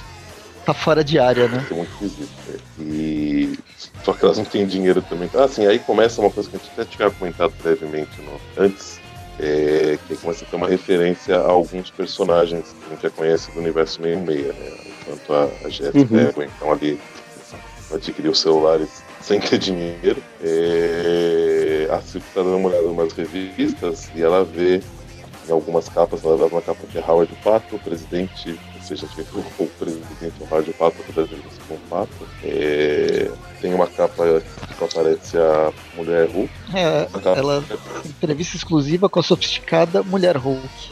Ela é a campeã do mundo das lutas. Antes, aqui na entrada, Sim. a gente sabe que a Roxxon é uma empresa de celulares. Isso, a Starbucks tem bigode. Ah, esse tinha aparecido também. Mas que é também a. Né? É, tinha aparecido que, que, que, nesse mundo é a Stark Bucks também, né? Assim como lá no, no, no meio meio. Uhum. É, Stark Bucks, é. E, e o, o, também seria o Quarteto Fantástico. Sim. Só que no caso, o, o, o, Franklin Storm, ele é tipo como se fosse. É, na verdade, é o Franklin Storm é, é, é o Quarteto Fantástico, uh, o pai né, da, da Susan Storm e do, do Johnny Storm, né? Isso. Não também. tem o, é tipo uma geração anterior, como se a geração anterior fosse o. Bem legal essa, essa referência, eles são tipo um reality show, né? Tipo, renovam para a quarta temporada. Não sei se é um reality show ou se no caso, imagino que pode ser também um, um sitcom, uma série, mesmo, uma série isso, de comédias. Né? acredito que pode ser, voltando àquela ideia do reality show, pode ser tipo aquele The Osborns, lembra? Também, quem sabe, né? Só que é, uma família de cientistas e tem um... O, o robozinho lá do Quarteto Fantástico, do desenho do quarteto dos anos 70. assim, isso é um detalhe, aí a gente vê que né, tanto a Susan como o Johnny, eles são mais novos, né, são crianças. Né? Uhum. Então já, já, já, vai aparecer um outro personagem que também, também é criança aí nesse universo. E eis que de repente aparece o bandido da bodega. Aí, famoso bandido que já apareceu nas histórias da Gwen aí antes. Até rola uma, uma, uma brincadeira, acho que a, acho que a Jéssica comenta, né? Fala, poxa, esse. esse é que é? Além, além de ela. Jéssica eletrocuta ele, né, com poderes dela, dá uma rajada nele. E aí ela, ela já tá puta da vida, né, que não tá conseguindo voltar pra casa e tá reclamando ainda que ela fala, ai, ainda tem que lidar com a sua galeria de vilões. aí a, a Gwen fala, não, mas ele não é da minha galeria de vilões. Aí você fala, fala pra ela, o bandido da bodega, que você não é meu vilão. é um desastre, né? É, só que nesse meio tempo a Silk resolve, né? Assim, a Jéssica tira o bandido lá da loja, né? A, a Silk, enquanto isso tudo rolava, ela resolveu dar uma olhada na lista e achou o endereço do, dos pais dela. E aí, aí foi, foi atrás. Né? A Jéssica já, já, já percebe que foi isso que aconteceu. Ela tinha comentado antes, né? E aí ela aproveitou ir pra. É engraçado aqui. Ah, nesse, nessa hora que a Gwen fica soltando, não, ela não é, ele não tem nada a ver com a minha galeria de vilões, e você lutou contra vacas. O que pode ser pior que lutar contra vacas? Aí a, a, a Jéssica, mas são vacas Hulk, e no plural. E aí elas vão pra, pra, né, agora, a Jéssica e a Gwen, né, vão, vão pra casa da Gwen pra né, dar um tempo, pensar, né, ver o que vão fazer e tal. E aí chegando lá, a Gwen não lembrava que tinha marcado um ensaio com a, com a banda dela, E aqui tem uma cena bem legal, lá de Volta para o Futuro 1, onde o som produz vento. É verdade. porta, né, o, bem, o barulhão, e fica o cabelo delas vai. Tudo bem. Imagina a alegria. Essa é uma parte que é divertida, né? do mundo da, da Gwen, essa história de ela tocar, ser uma, ser uma musicista, uma batera e tal. Daí isso aí deve, deve ter atraído, né? As pessoas que gostam da, da, da Spider-Gwen, né? É, não, ele dá um, um, um background pra ela, assim, né? porque só a, a, o, o, drama dela, né, com, o pai, né, quando ela precisa esconder a identidade, tá, que agora já não precisa mais, né, médico, se ela precisa esconder a identidade e tal, não, não, não, não assim, é uma coisa pesada em partes e tal, mas também não, ainda não dá uma profundidade muito grande para o personagem, né? Tema só. Verdade. E, é, e eles... Apesar de, de, não ser um probleminha, né? Mas é, um, é só um problema. Né? Ela, ou seja, ela, ela só vive né, para como Mulher-Aranha e, e, conversando com o pai. Então aí mostra que ela não, que ela tem uma vida, né? Faz outras coisas. Embora esse mundo tenha suas complicações também, eles querem manter um, um clima um pouco mais leve, né? Sem grandes pesos dramáticos, por, por, maiores dramas que existam na vida dela. É, até que tem, público que, tá, que, eles escolheram. É verdade. E, também até agora ela não, assim, no mundo dela ela não, ela não passou por grandes perigos de vida, né? Ela não, apesar de ter aí o, o, o Castle, né? Que queria matar a Mulher-Aranha, é, ela, não, ela não teve luta com grandes inimigos, tanto quando apareceu no começo da, da Mulheres Aranha, a Alpha 1, que ele roubou, ela, ela fala que foi a primeira vez que ela enfrentou um robô desse tamanho aí, né? Então é um mundo que, que se é bem ou mal, é mais leve que forma. Uhum. E uma coisa engraçada, eu tô procurando aqui quando que foi, mas a, a Canário Negro no, no universo lá na, na, DC, teve uma fase antes do, do Renascimento que ela virou uma cantora punk também. Interessante, eu não sei se. E uma hum. coisa até interessante ainda, considerando que é uma pessoa que, que, que, poder dela tem a ver com a voz, né? Então, é uhum. realmente uma, uma coisa bem, bem, interessante. É, o que eu acho engraçado é que é na mesma. É, é, é, praticamente na mesma época, né? Se for ver. Eles são contemporâneos, não sei quem copiou de quem. mas de certa forma. Depois alguém, são... alguém descobre e fala pra gente. Quem foi Aqui é de agosto de 2015. Ah, não, mas a, a primeira história da, da, da, mulher. Da, sim, sim. Da Gwen, da Gwen Aranha é anterior a. Deixa eu procurar. Cara? Spider Gwen de volume 1. Ela foi criada em, em novembro de 2014. A Canária é de agosto de 2015, então um ano depois então, né? Porque que ia descer. Esse aí ia descer copiou. Tá Sempre tem, né? Bom, mas aí, né, tem, voltando à história. Mas aposto, a, aposto que o, o Presto ele foi olhar achando que a DC tinha feito antes. Ah, Só pra não, deixar não. bem claro. Não tenho dúvida. ah, para com isso. Mas tudo mas... bem. então. não é bom. Assim, uma conversa aí da, da com a, Gwen e a Jéssica dá conta que, assim, que a Gwen tem a vida dela, né? Então ela não quer também, né? Só, só, né? Só pelo fato de ela estar tá em outro mundo, ela não quer também a Gwen deixe de, de, de, viver, né? Então ela resolve ir atrás, né? De, de conseguir resolver as coisas aí sozinha, né? Fala, não, Gwen, fica aí, né? Segue a sua vida, depois você tava aí, eu me viro, né? E aí ela, ela, ela pensa, né? Ela não, não, não comenta, né? Como que ela efetivamente chega até, até esse, esse lugar ali. Mas ela vai até um parque onde tem crianças, é, onde tem crianças brincando e ela vai procurando uma criança específica. E, e quando chega lá, essa criança, ela, a gente vê que é o Reed Richard. Ah, mas aí tu já contou, contou muito mas é, esse, esse, personagem ser o Reed Richards eu achei bem massa. Achei uma das coisas mais legais da história ter o Reed Richards aí, ele é um personagem negro, né? Diferente do Reed Richards do 616, muito mais jovem, mas já um gênio, assim, né? Uhum. Pra, pra então, se aliar e lembra, resolver problemas. Né? Isso lembra um pouco o universo Ultimate, né? É. Essa, essa coisa dos personagens mais jovens, ainda assim eles uhum. serem super inteligentes. A grande diferença aqui acho que vai pro. Uma coisa que continua, embora ele deva ter 15, 16 anos de idade, ele já tem cabelo branco na, na lateral do, do, da cabeça, mas ele é, ele é negro, ao invés de ser. Uhum. Ah, mas esse, esse cabelinho branco dele aí pode ser um tingimento, né? Pode ser a moda da, da Terra 65 aí, né? Se bem que acho que o Reed Richards não ia ser muito preso à a, a, a, moda, né? Uhum. É, eu, eu, acho que é mais uma, uma, referência, acho que não pensaram muito sobre isso não, acho que é só uma referência, fizeram né, trocar a etnia dele. Isso, pra ficar, é um, é um fanservice, né? Mas colocar essa, essa característica que é muito marcante do personagem do meio meio, né? E o que eu tinha comentado antes, né, que é interessante que, né, dá, dá a entender que a Susan e o Johnny têm mais ou menos a mesma idade que ele, né? Sim, sim base na, na, capa da revista lá. E aí, mas assim, independente de, de não explicar exatamente como que a, a Jéssica localizou ele, né? É, a gente tem, por exemplo, né, uma detetive, ela tem seus, ela se vira, né? Ela dá um jeito, ela começa a conversar com ele, ela não sabe direito como explicar, né? Imagina chegar pra nós explicar que ela é de outra dimensão e tal. Mas aí uhum. quando ela começa a meio que dar umas dicas, né? Assim, rola um pouco pra, pra explicar mesmo, mas ele, ele já fala Acho que você é a primeira pessoa, a primeira viajante mencionada me procura, não sei lá. Ou seja, ele já tá meio calejado aí, com, com experiências aí diferentes. Apesar dele ser bem novo, ele, ele já Ele é o Reed Richards. É, ele, já tem alguma experiência aí com essas coisas. E a gente vê que eles estão sendo observados, né? Então, as mesmas pessoas que é. estavam atrás né, da, da, da Gwen também estão, estão atrás da, da Jéssica no meio das conversas entre Exterminadores do Futuro e Tony Starks babacas, é, ela a Jessica acaba sendo atacada por certas pessoas vestidas de com aquela roupa do Homem-Aranha. É, parece, a roupa parece secundária um... do Homem-Aranha, sabe? Aí eles lutam, lutam e lutam.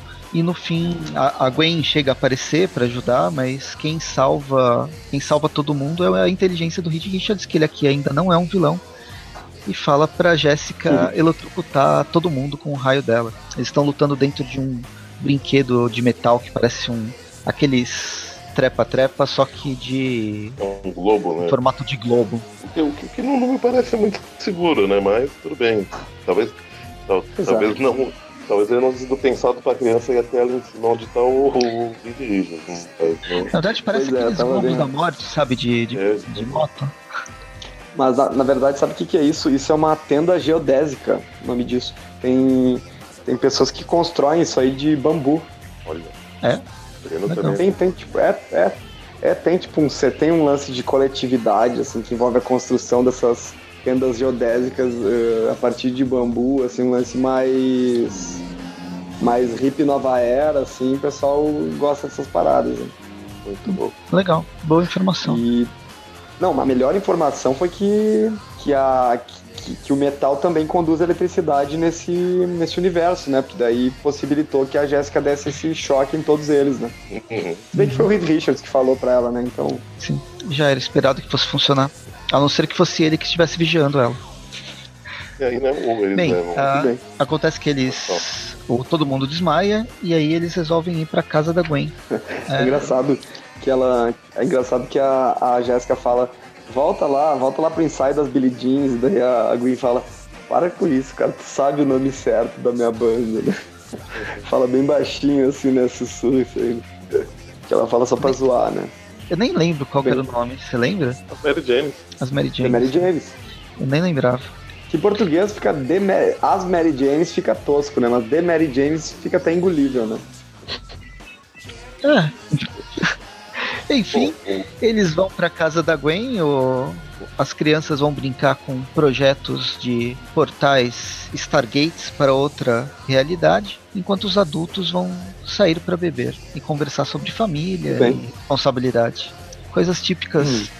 da família Aracnofamília. E aí a gente corta para a última página dessa edição da Gwen, com a Cindy. A gente descobre onde a Cindy estava, que era numa na base do em alguma base estranha e ela descobre que elas estão sendo vigiadas por alguém. E pronto, fica meio na na surpresa, a gente vai descobrir ao virar a página, porque começa a edição Teia de Seda número 7 de junho de 2016, com a equipe criativa que vai aparecer só no final. O Rob Thompson no roteiro, Tana Ford nas, nas ilustrações e o Ian Ehring, o da camiseta, nas cores que é justamente a equipe criativa da teia de seda. E aí a gente já começa com a teia de seda fugindo de lasers que estão sendo. tiros de laser que estão atirando nela. Pegando justamente o final da, da, da revista mensal da Gwen. E isso voltando àquela, àquela coisa que a gente falou desde o início, que essa saga ela tem tá muito interligada, cron, interligada cronologicamente, como se fosse um, uma edição só, uma história só. E isso é muito legal. É, faz tempo Exato. que eu não vejo uma continuidade tão, tão bem feita. Tão bem contida. No caso, ela vai mostrar, vai mostrar o que aconteceu com a Teia de Seda quando ela fugiu do da do barzinho. Bo né? bodega, do barzinho, né? A bodega tá escrito, né? Aqui na tradução. É Enfim, ela foge justamente para ver onde é que estão os, os, os, pais dela, né? E ela tem a brilhante ideia de tocar a campainha. Tipo, eu elogiando a continuidade Isso. e eles cagaram na continuidade aí. Na edição passada, embora fosse de esquina e tem uma arquitetura bem parecida, não era a bodega, a lanchonete. Era o mercadinho, etc. Oi, e ela não saiu de lá, né, com a, com a, com a roupa de, de normal. Ela tava com uniforme, né? Ela tava com uniforme já. Ok, eu elogiei demais, mas. Tá bom. Pense tá na cronologia. Tá bom. Tá melhor do que muito, é. muita história. Certeza. Agora pode voltar pois é. Muito bem. Ela chega então, após esse, essa descontinuidade toda, ela chega para visitar os pais dela de outra dimensão, né? É, uma brilhante ideia, né? Óbvio que eles vão. Que dá certo, né? É, ela, assim, ela dá um tiro no escuro, porque assim, ela, ela não sabe, mas a gente sabe que às vezes a contraparte, né, na, na, nesse mundo é diferente da, da, do universo meio meio. Ela poderia, né, poderia chegar lá e eles não fazem ideia de quem ela é, mas depois é que ela chegou e viu que acho que eles eram a mesma cara que eles têm no meio meio, então acho que ela sentiu de qualquer forma em falar com eles, apesar que ela poderia estar na casa, né, só não tá na, na sala com os pais, né? Ia ser um choque pra eles, né, ver duas filhas né, ao mesmo tempo. Eu sou só clone. Muito bem. Ela um... chega, né, conversar com os pais a gente descobre que ela, a Cindy desse mundo da casa dos pais já tem uns três anos, né? Que eles uhum. conversam, ela, ela dá notícias para ele. Ela, eles até tem o endereço dela, mas ela não, não, não se comunica com eles. Né? É que, vai, eles não sabem se ela tá viva ou não. Tem o endereço dela lá, só que ela não tem contato mais com ele. Ela cortou a relação. Não explicou por quê. É, e não explicou por quê. Então eles estão, quando eles a veem, eles ficam um misto de surpresos e, sei lá, com raiva, talvez, indignado, né? Não recebem ela muito bem, né, na verdade. É, a gente tem reações um pouco diferentes. A mãe tá completamente puta. O pai ainda quer dar aquele jeitinho e tentando explicar, embora não, não, não guarde, não, não esconda certa mágoa, né? Ela é expulsa de casa um pouco antes da chegada do irmão dela, que está na faculdade. Mesmo assim, ela sai de casa, mas o irmão vem correndo atrás dela para entregar uma carta, que é o. Acho que é o convite, né, da, da formatura. Da formatura dele. É o convite. Aí eles se abraçam e tal, e aí, e aí que ela descobre, né? Que aí que ela descobre que ela tem um endereço aí, né? Esse fim de mundo, esse, desse mundo tem. Ela descobre o endereço. Né? Uma torre vai... inteira. A cobertura, né? Vai... Uma cobertura em Nova York, no centro de Nova York. Imagina quanto dinheiro ela, ela não tem. Lá pra... Ela vai lá pra descobrir por que, que, que a contraparte dela desse mundo é tão babaca, né? ponto de largar os pais e ainda mais para ela, né, que não, não teve a oportunidade, né, de ser criada pelos pais, né, para ela acho que ela vai ficar mais indignada ainda que qualquer outro, outro ser humano, cara. E aí a gente descobre um, o que significa ter uma cobertura em, em Nova York. Ela é mega ricaça e sem querer ela acaba abrindo uma porta para um, uma outra uma sala secreta, meio bate-caverna. É, inicialmente é um elevador secreto, né, que abre, aí quando ela desce, né, ela já no elevador ela já, já põe o uniforme, né, ela, ela faz o uniforme, né, cada vez ela faz e desfaz o uniforme, né, e para que chega lá no, no andar, ela, ela, descobre que, na verdade, assim, ela já percebe que não, o elevador secreto não, ela fala assim, ou eu, ou eu sou uma vilã, ou eu sou uma, uma celebridade, né, mas na hora que ela chega um laboratório cheio de telas, ela fala, isso, uma vilã. E o melhor é, é isso, que todos Não. os leitores do Brasil se perguntaram, o que é seda? será que, que, a, que a, será que a Cindy do Universo 65 trabalha com shampoo? com seda? É a celebridade, é. Uma celebridade que Só trabalha que é um laboratório shampoo. que faz shampoo. E acho que todo leitor daí que tá, tá lendo a tradução também se pergunta, né? Por que diabos que eles não traduziram? Se ia ter isso aqui, por que eles não traduziram de, como seda mesmo, a silk, né? Fica a teia de seda, e daí aqui a gente tem seda, né? Na, na própria, sei lá, iniciativa, empresa. Não sei exatamente o que, que é essa, essa seda aqui do universo 65, né? Mas ela já diz espero que ceda, que o D não seja de destruição, né? Daí quando a gente vira a página tem um simpático Otto Octavius que trabalha junto com ela e que tá com um potezinho, um pequeno polvinho. Polvinho de bem fofinho, né? Fica Que sob a- lembra, lembra o Octopus do universo de do- 2099, né? Que apareceu. Não lembro da cara dele. Foi na, na, na fase do Peter que ele apareceu? Não, não, eu tô confundindo porque eu li essa revista e aí eu misturei com o Octopus do 2099 que apareceu Ah, nessa edição. 2099. Mas é outro Octopus que aparece na- nessa edição. É, o É, não é. Atlante lá. Isso. Isso. É, ignore o que eu falei. Vo- vo- Voltemos à programação normal. Muito bem. Ele se mostra então todo interessadinho por ela, mostrando que ele é meio que um. Ah, meio que um paga-pau mesmo, assim, né? É, capachinho dela, assim. E ele. E ela, né? É, é- é esquisito porque ele, ela chega de uniforme, ele já, já trata ela como como como como Cindy, né, sem desconfiar de nada, sendo que qualquer outra pessoa não sabe que ela é a Cindy quando ela tá de uniforme. E a Cindy Mundo Universo 65 ela não usa uniforme, né, porque ela não é a, a teia de seda, né? Não, mas É. ele, não, não, mas ele até comenta, ah, gostei do seu, se me permite, ele fala, concordo assim, gostei do seu novo uniforme. Então algum uniforme ela, ela usa, que a gente já viu, né? na- na- na- ah não, a gente vai ver. confundi. A gente já viu, já viu. É, a gente viu ela só de sobretudo, né? Com casaco e uma roupa preta, né? É. É, então, pode ser que de vez em quando ela, ela use uma, uma outra roupa, né? E aí, algum outro uniforme mesmo, se ela fazer alguma operação na rua, né? A base Bom, das cores tá- é a mesma que ela, que ela usa, pelo menos. É. Ela, Hum. o vilão lá, o carinha que fica do lado dela. Ah, sim, mas aí, assim, a gente não comentou também, mas o, o a seda daí, né, que é o, é o codinome pra, pra agência, que é, é assim, de comanda, né, aparentemente, ou comanda, ou é uma máquina, e ela foi responsável por um vazamento de óleo, assim, e ela vê que, que coisas é, ruins, né, pro, pro mundo, né, então, aí, Vazamento de aí, óleo, aí que ela tem certeza assalto que, que é, pelo, pelo país, aí armas roubadas na Rússia. Então aí, aí que ela tem certeza que ela é uma vilã, né? Porque então, sei lá, ela, ela acho que uma das coisas que ela indaga que pode ser, ah, pode ser que ela faz parte da Shield, né? Ela Poderia ser uma, uma agência tipo a Shield, mas não é, não é bem. É muito otimismo, né? Ah, ela tenta, né? Poxa. Não é o caso.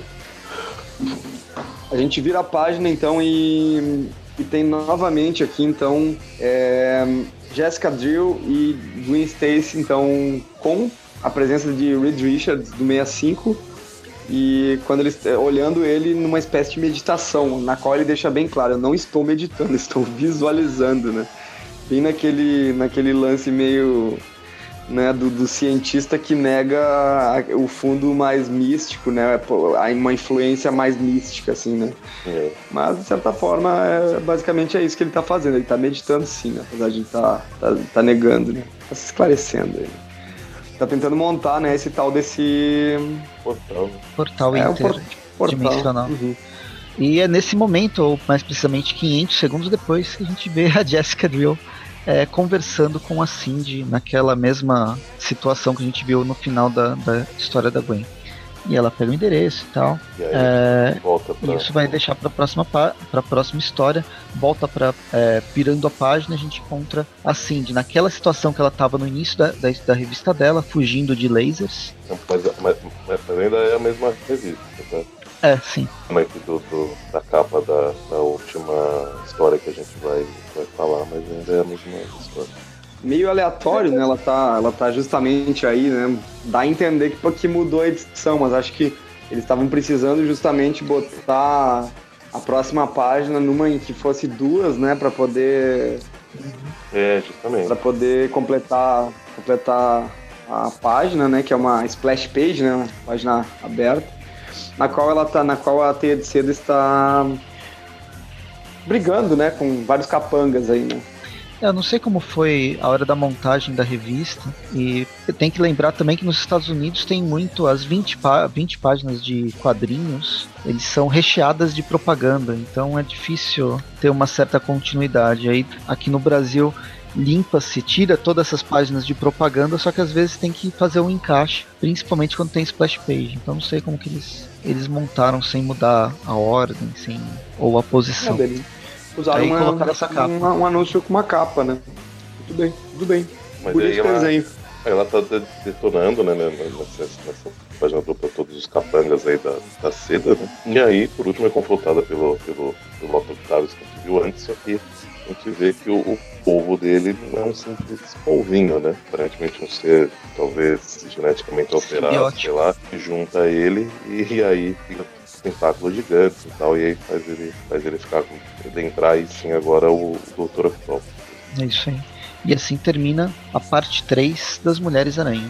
Na página seguinte já temos a parte 4, que é da Spider-Woman número 6, junho de 2016. Roteiros do, James, do, do Dennis Hopeless, ilustração do, da Joel Jones, ou do Joel Jones, e as cores da Rachel Rosenberg. Com a. Só abrir um parênteses antes, antes da gente começar. É, fazer um elogio aos desenhos da Joelle Jones e as cores da Ranchelle Rosenberg, que estão especialíssimas. Especialíssimas. Então, tá uma arte muito, muito bonita aí. Não, com Acho que é a arte mais legal, né? Da, Não sei de se. todos os. De toda A revista, com certeza. da revista. É, Então, isso que eu ia falar, não, não sei se isso também isso foi ajudado né, pela apresentado nas edições anteriores, como uma coisa um pouco mais né, é, caricata, talvez disforme de alguma forma, mas é, essa daqui tá realmente muito, muito bonita mesmo. Sim. E assim, a gente não comentou, mas a hora que a, que a Jéssica recebeu a ligação, ela assim, ela, ela conseguiu falar, a Cindy conseguiu falar para a Jéssica que, que ela encontrou a, a- que a contraparte da Jéssica nesse mundo é um agente da, da, da, da seda. E aí passa um endereço, né? E aí a Jéssica manda a Gwen atrás da, da seda enquanto ela vai atrás do que ela acha que é ela mesma, né? E aí Muito bem. o- começa essa edição justamente ela chegando nesse, nesse endereço sem saber o que vai encontrar aí. Aquela casa de subúrbio, sem cerca na. sem muro na frente, rico pra caramba. E aqui mora o agente 77. Cadê? Tá aqui atrás. 77 mesmo. Isso aí. Ela por enquanto tá achando que é a Jéssica Drill, só que aí quando atende uma mulher é, Que não é morta, ela, ela, ela, ela percebe é ela e que ela conversa, né? Ela, ela, ela- ela vai falando de, de, de drill, né? Não sei o que lá. Aí a mulher fala, ah, Jazz Drill, Jesse Drill, né? Então lá ela fala, aí, eu sou a esposa dele, a Ellen. Então ela, ah, entendi. Então, tipo, ela, ela saca que a, a contraparte dela nesse mundo é um homem, não, não uma, uma, uma mulher. Mas E a, e aí e ela, a- pode falar. a Jéssica lança essa história de que ela é prima, né? Que ela, Prima do, ela do Jesse Drill, assim, né? A, a Ellen fala que, que eles são bem parecidos, né? Fala, ah, mas ele nunca me, me falou que uma prima, né? Fala, ah, é, a gente não tem muito contato, não sei o que lá. Exato. E vê quando, a, Daí, a, quando a Ellen vai, né? a- Pode falar. pegar uma coisa na geladeira, né? A, a Jéssica prende. É, não é, não, prende ela, não é né? geladeira, porque senão de sacanagem que ela ia ficar congelada lá dentro. Ah, é. mas tem É uma dispensa. sacanagem. Tem que ela enfiar a mulher na, na, na geladeira com prateleira e tudo, fechar a porta. Não, fica aí. né? Mas é uma. Ela prende ela na. na a Jéssica prende a Ellen na, na dispensa. né? E aí vai investigar a casa, né? Porque sabe né, que não é um agente, apesar da, da mulher não, aparentemente não, não saber, né? E, e enquanto ela tá investigando a casa, o, ela toma uma latada na cara. Aí a Ellen consegue Justamente. sair da dispensa e. Essa cena aqui, agora elas brigam bastante, até que uma hora a, a É. Jéssica usa o poder dela numa num globo na- no, escritório do, do agente, né, do, do marido da, dessa mulher e abre várias portinhas e escadas, várias armas aparecem. Ela, a Jéssica inicialmente acha que vai convencer, né? Ó, tá vendo? Alguma coisa de errado seu seu marido tem, né? É, aí, aí a, Ellen fala, ah, então, então Jéssica não é computador? E aí ela, a Ellen pega uma arma e fala, mas é claro que não. Ela, ela já sabia, na verdade. Ela não sabia que ele era um ruim. Sabia que o que ele fazia não, não era bem o, o que ele falava. E É aí- como que ele tinha tanto dinheiro, não, não dava pra explicar, aí, né? Sendo contador. Aí né? a, aí a Ellen ameaça a Jéssica né, com uma das armas, só que aí, nesse momento chega os dois filhos aí do casal na, na casa.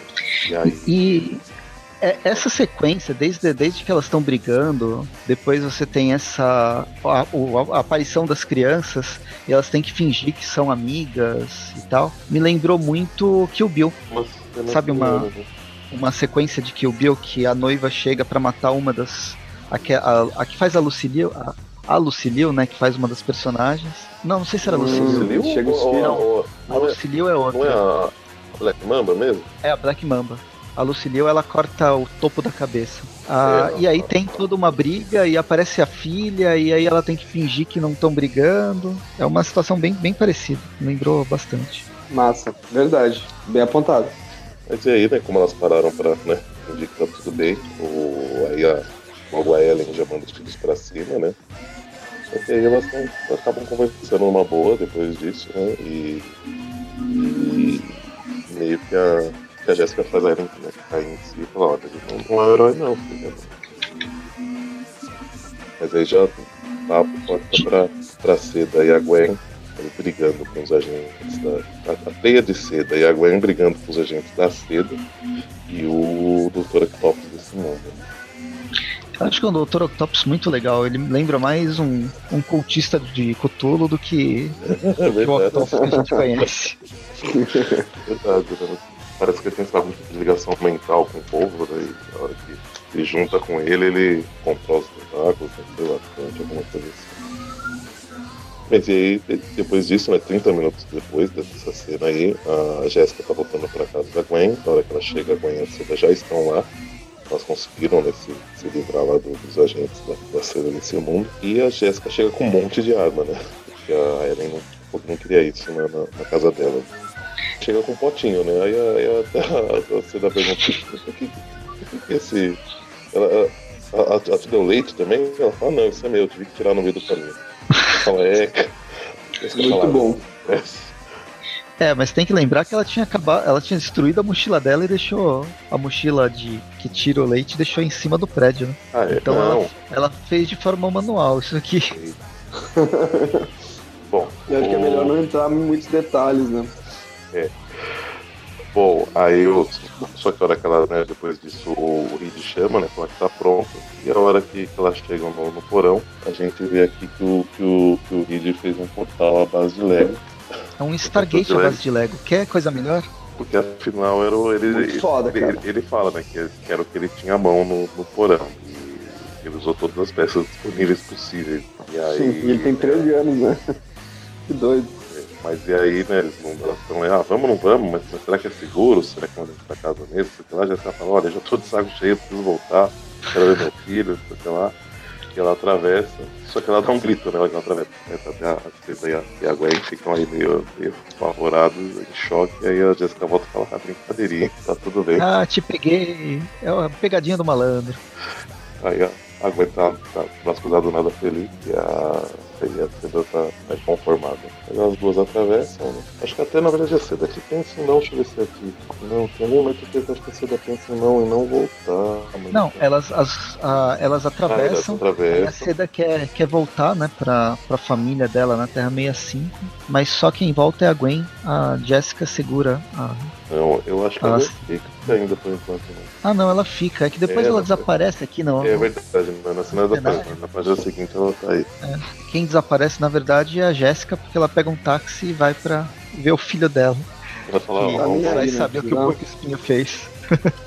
vamos resolvendo aí que eu vou que eu preciso ver meu, meu filho, a- amanhã a gente conversa. E aí, né? e ela vai pra E casa. continua muito na próxima edição.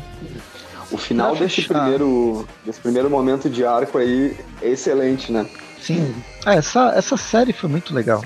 Uhum. Mas enfim. E pra fechar essa revista, além de várias capas é, alternativas, não é nem capa alternativa, na verdade são as capas das edições mesmo, as originais. Inclusive algumas repetidas que já estão lá no fundo, voltam aqui pro meio, com um- de uma forma mais é, visível.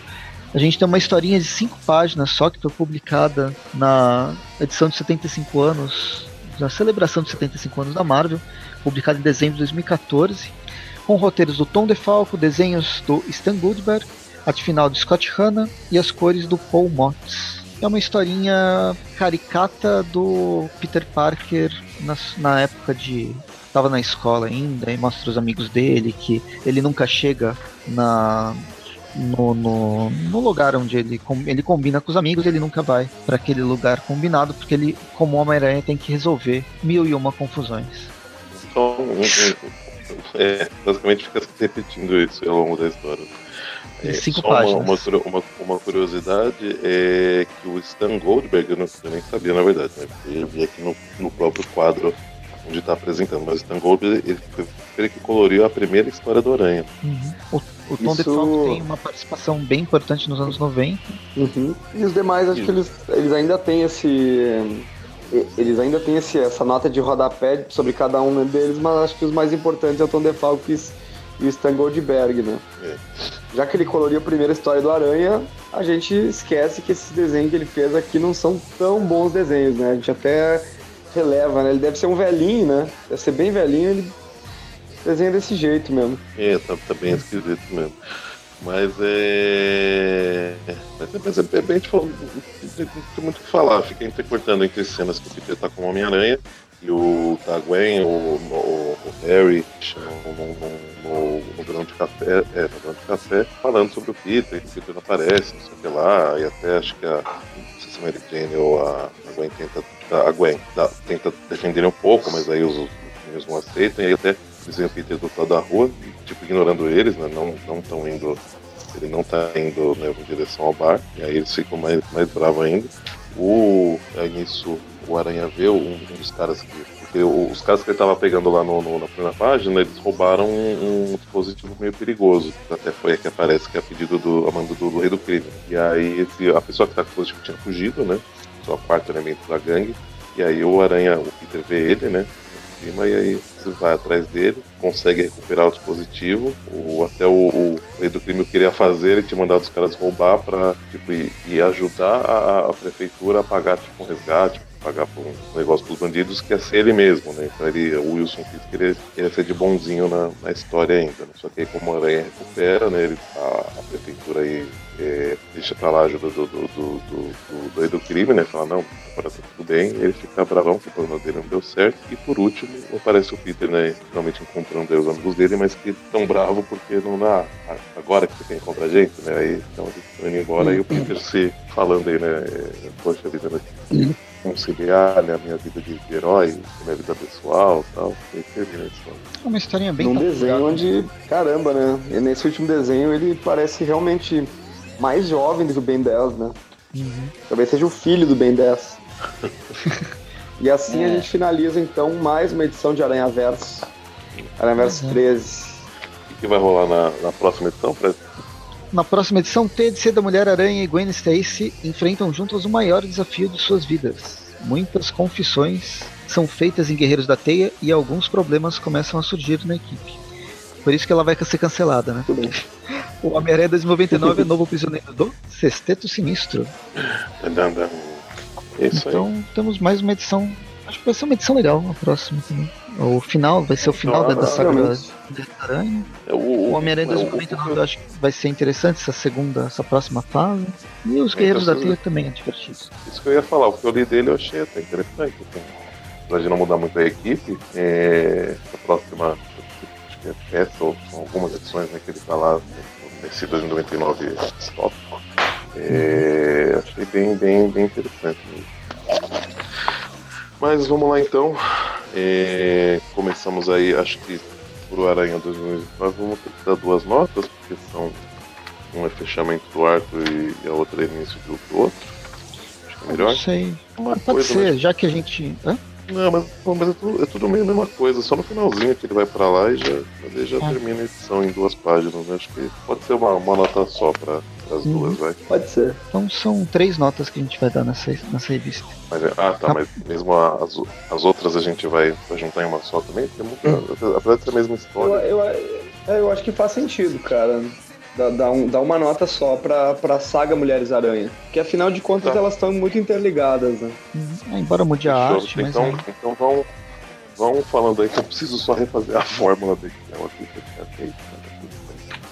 né? Beleza. Vai começar Ah, ó, vou- Homem-Aranha 2099, a gente teve duas edições. Como, como eu disse durante a gravação, o final do primeiro ar, o final do arco da, da mãe da, da Tempest, eu achei muito horrível, muito ruim, tanto em questão de desenho quanto em questão de roteiro. Nossa, que desperdício de celulose. Até E aí ela termina com um encontro bizarro da Gloriana que tava. Alguém esqueceu um potinho de, do... de Gloriana no congelador. Ele estava há muito tempo no congelador e depois quando você vai limpar a sua geladeira, finalmente você encontra aquele, sabe aquele pote de sorvete que você acha que é sorvete, mas na verdade é feijão. é a Gloriana em cima do Himalaia. Quando na continuidade, a, é o começo de um novo arco, né? Algo sinistro se aproxima com o, com o Miguel indo para uma nova versão de 2099, mas é uma coisa que acontece só no final da, da história, né? Nessa introdução, nas duas primeiras páginas, e depois só no final da história. Até então, basicamente, é um metade da revista, da revista americana do Spider-Man 2099-10, é, é um epílogo, vai, da, da saga anterior. Então, isso depõe bastante contra, uh, contra a revista. Uh, e aí vem a nota. Que nota que eu dou? Eu vou dar uma nota Art Nouveau. Esse Art Nouveau Steampunk, ou não sei nem se é Steampunk aqui, mas tudo bem, do, da nova moda do, do, do, do ano 2099. Eu vou dar no máximo 5 ornamentos Art Nouveau 2099. Ok. Muito bem. E ela aumentou porque o final eu tô com esperança. Porque senão ia ficar mais, mais para baixo. Ah, eu dou todas as notas, né? Eu já tô viajando. A segunda nota, a segunda nota é pro começo, pra primeira metade da saga da, das Mulheres Aranha. É muito legal. Os desenhos são inconstantes porque são referentes aos, aos artistas é, que trabalham já nas revistas da Mulher Aranha, da Silk e da Spider-Gwen.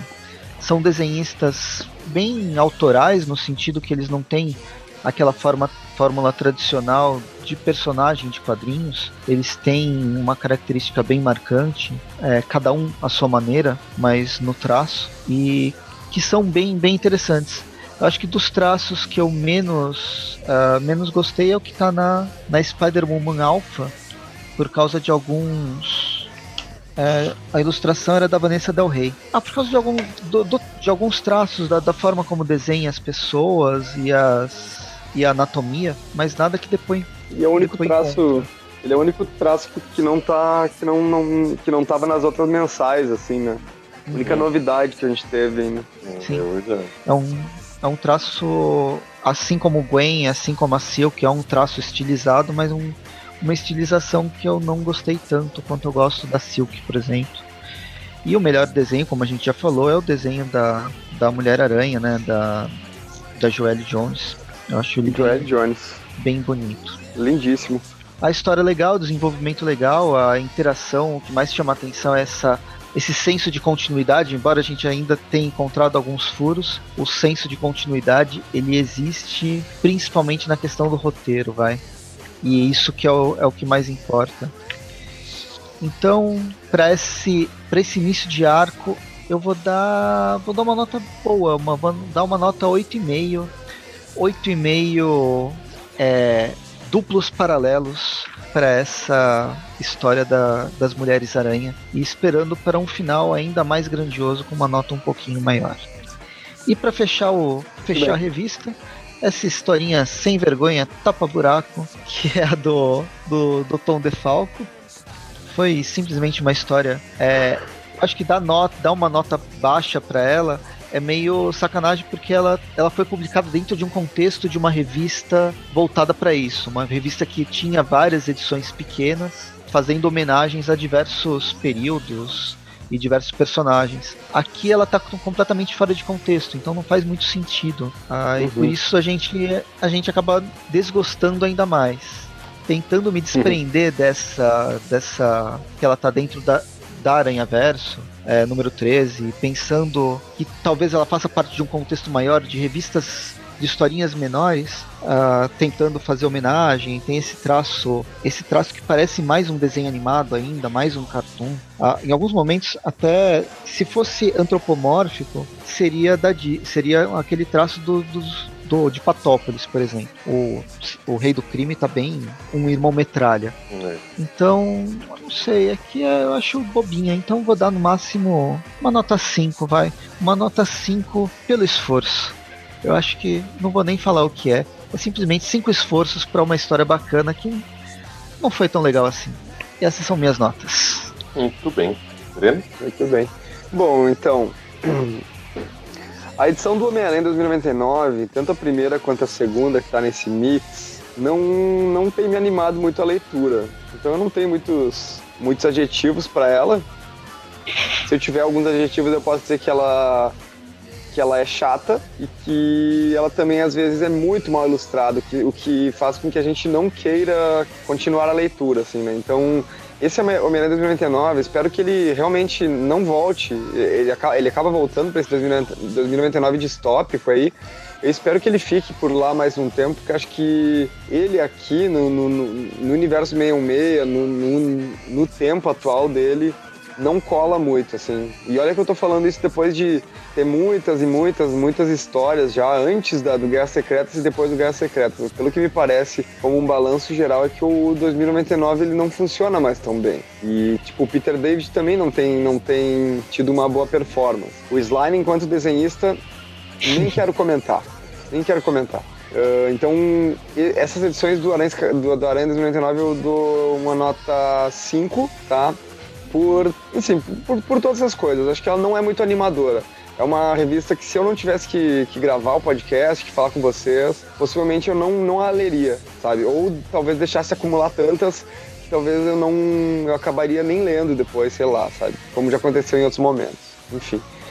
Um, passando para a história das Mulheres Aranha, achei a história fenomenal.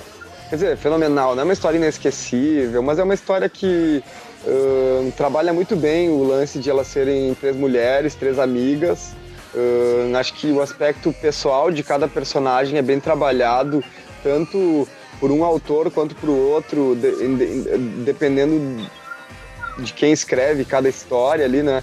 Então acho que não descaracterizou personagem algum, assim. Uh, as artes que o Presto falou antes estavam bem estilizadas e tal, mas uh, acho que estavam ok, né? E como um todo, assim, acho que ela agradou bastante. Quando eu li essa, essa revista, eu meio que devorei uma atrás da outra até terminar, assim, durante uma viagem de ônibus. Foi ótimo. Entreteu bastante. E eu. Então eu daria uma. Eu vou, vou também. Eu até daria um 8,5, mas vou dar uma nota 9 até pelo lance do protagonismo de ter uma história com, com três mulheres, assim, né? Que acho que fazia muitos anos, assim, na história do Homem-Aranha que a gente não tinha dentro do universo de publicações relacionadas ao Aranha ou personagens que também uh, não, não, propriamente relacionados com o Peter e com o Aranha, mas enfim uh, fazia acho que muito tempo que né, foi uma ideia legal eles reunirem as três aranhas ali numa numa saga dela, só delas, porque, justamente porque não fazia muito tempo que não tinha publicação de tantas mulheres aranha, assim, né? De repente poderia ter uh, a, a, a May, né, que é a, a Mulher Aranha do a Garota Aranha, depois Mulher Aranha do MC2, que ela participa do Web Warriors. Ela também talvez poderia fazer parte, mas acho que foi meio que uma coisa para aproveitar as, as as Mulheres Aranha que possuíam revistas próprias, né? Então foi isso. Eu dou uma nota 9 para todas essas histórias envolvendo as mulheres Aranhas. E para terminar, eu não sei o que, como é que eu vou dar uma nota para essa revista de cinco páginas aí. Acho que seria mais uma, mais uma revista que eu também teria, não, não, não estaria lendo, acho eu, sabe? Um, caso eu não tivesse que gravar aqui com vocês, assim, também. É, sempre deixei passar essas histórias menorzinhas que não que não tem, não tem muito significado para, enfim, né? E que eu ia falar também? É, eu dou uma nota, dou uma nota 5 aí também para combinar com a do Presto, e já fica nota 5 então para essa última história. Isso, 5 simples, divide ali. Então, por enquanto, acho que é isso, pessoal. Ok. Bom, é, para Homem-Aranha de 2099, já, vocês falaram tudo, mas o desenho também não me agrada muito. Tem né, diversos momentos que ele tá bem esquisito. E... Mas a história não, não, não, não acho tão ruim. E como o Presto falou, eu até terminei, apesar que eu já li depois, mas eu terminei também com uma esperança de, de, de, de melhora aí no, no, no, que vem sendo apresentado. Então, para ela, eu vou dar nota 6. Acho que aí na, na. É, Para as Mulheres Aranha, acho que elas conseguiram juntar bem o que estava sendo apresentado, nas, ou pelo menos a forma que estava sendo apresentado nas, nas, três revistas, eles conseguiram misturar bem, é, de alguma forma, ao longo de, de, das revistas diferentes, elas mantiveram um tom muito, muito próximo, muito similar. Apesar de serem roteiristas diferentes, é, fica muito parecendo uma história só. É, isso, como o Presto falou, não é uma coisa que, que é regular, assim sagas que pegam mais de uma revista, né, em histórias que fazem revistas diferentes, eu não me recordo de, de, sentir, né, dessa mesma forma. Tinha essa, essa continuidade tão. E não acho que tá tão bom, por exemplo, acho que a, a Mulher-Aranha estava bem melhor, a Mulher-Aranha, no caso, né, estava, acho que melhor do que sendo apresentado aqui, mas é, também não, assim, achei, achei que pelo contexto geral tá, tá muito bacana. Então para ela eu vou dar 8,5 também, igual. Preso. Já para edição de aniversário da Marvel, eu não, assim, confesso, eu fico assim, meio receoso de derrubar a nota assim, de uma, de, uma forma geral, porque né, ela, ela tem o mesmo peso, né? Ela tem o mesmo peso para ser revista que diversas outras histórias aí que foram bem melhores. Então acho que não sacanagem derrubar muito. E também analisando o contexto, né, como o Pedro falou, de, quando ela foi lançada, por que ela foi lançada, considerando as, as outras histórias que deveriam estar junto com ela, junto com ela, eu acho que realmente ela pode, não, não merece ser tão massacrada assim. Começando tão ruim só, talvez um pouco bobinha, mas é, talvez a ideia fosse mesmo remeter aí a alguma simplicidade aí que já foi apresentada Então, para ela, eu vou ficando assim. Então, é, para Homem-Aranha 2099, ficamos com a média de 5,5. Para já para Mulheres Aranha, estamos com a média de 8,5 para baixo. Uhum. E para uh, essa edição, pouco por acaso, com a média de 5, né? todos deram 5. Né? E a revista nacional, estamos aí com a média um pouquinho para cima de 6,5 que afinal né, a última edição e a 2009 não. É, lembrando bem o que o, o Dante falou. É uma nota 6,5, é meio baixa, mas metade da revista, que é uma saga só, mais da metade da revista, na verdade, uhum. é, recebeu uma nota 8,5, 9.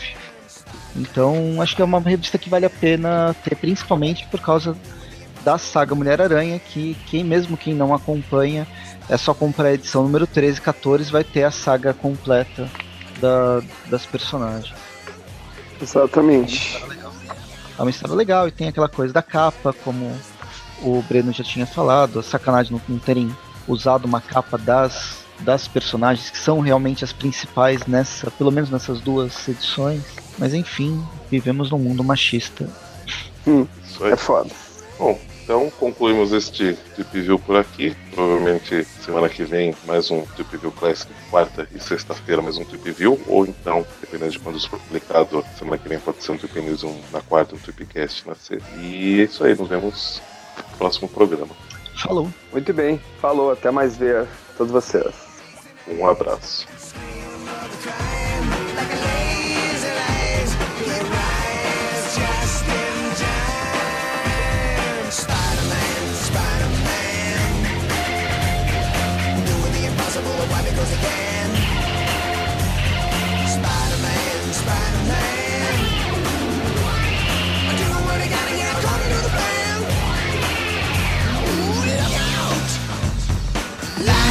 Is a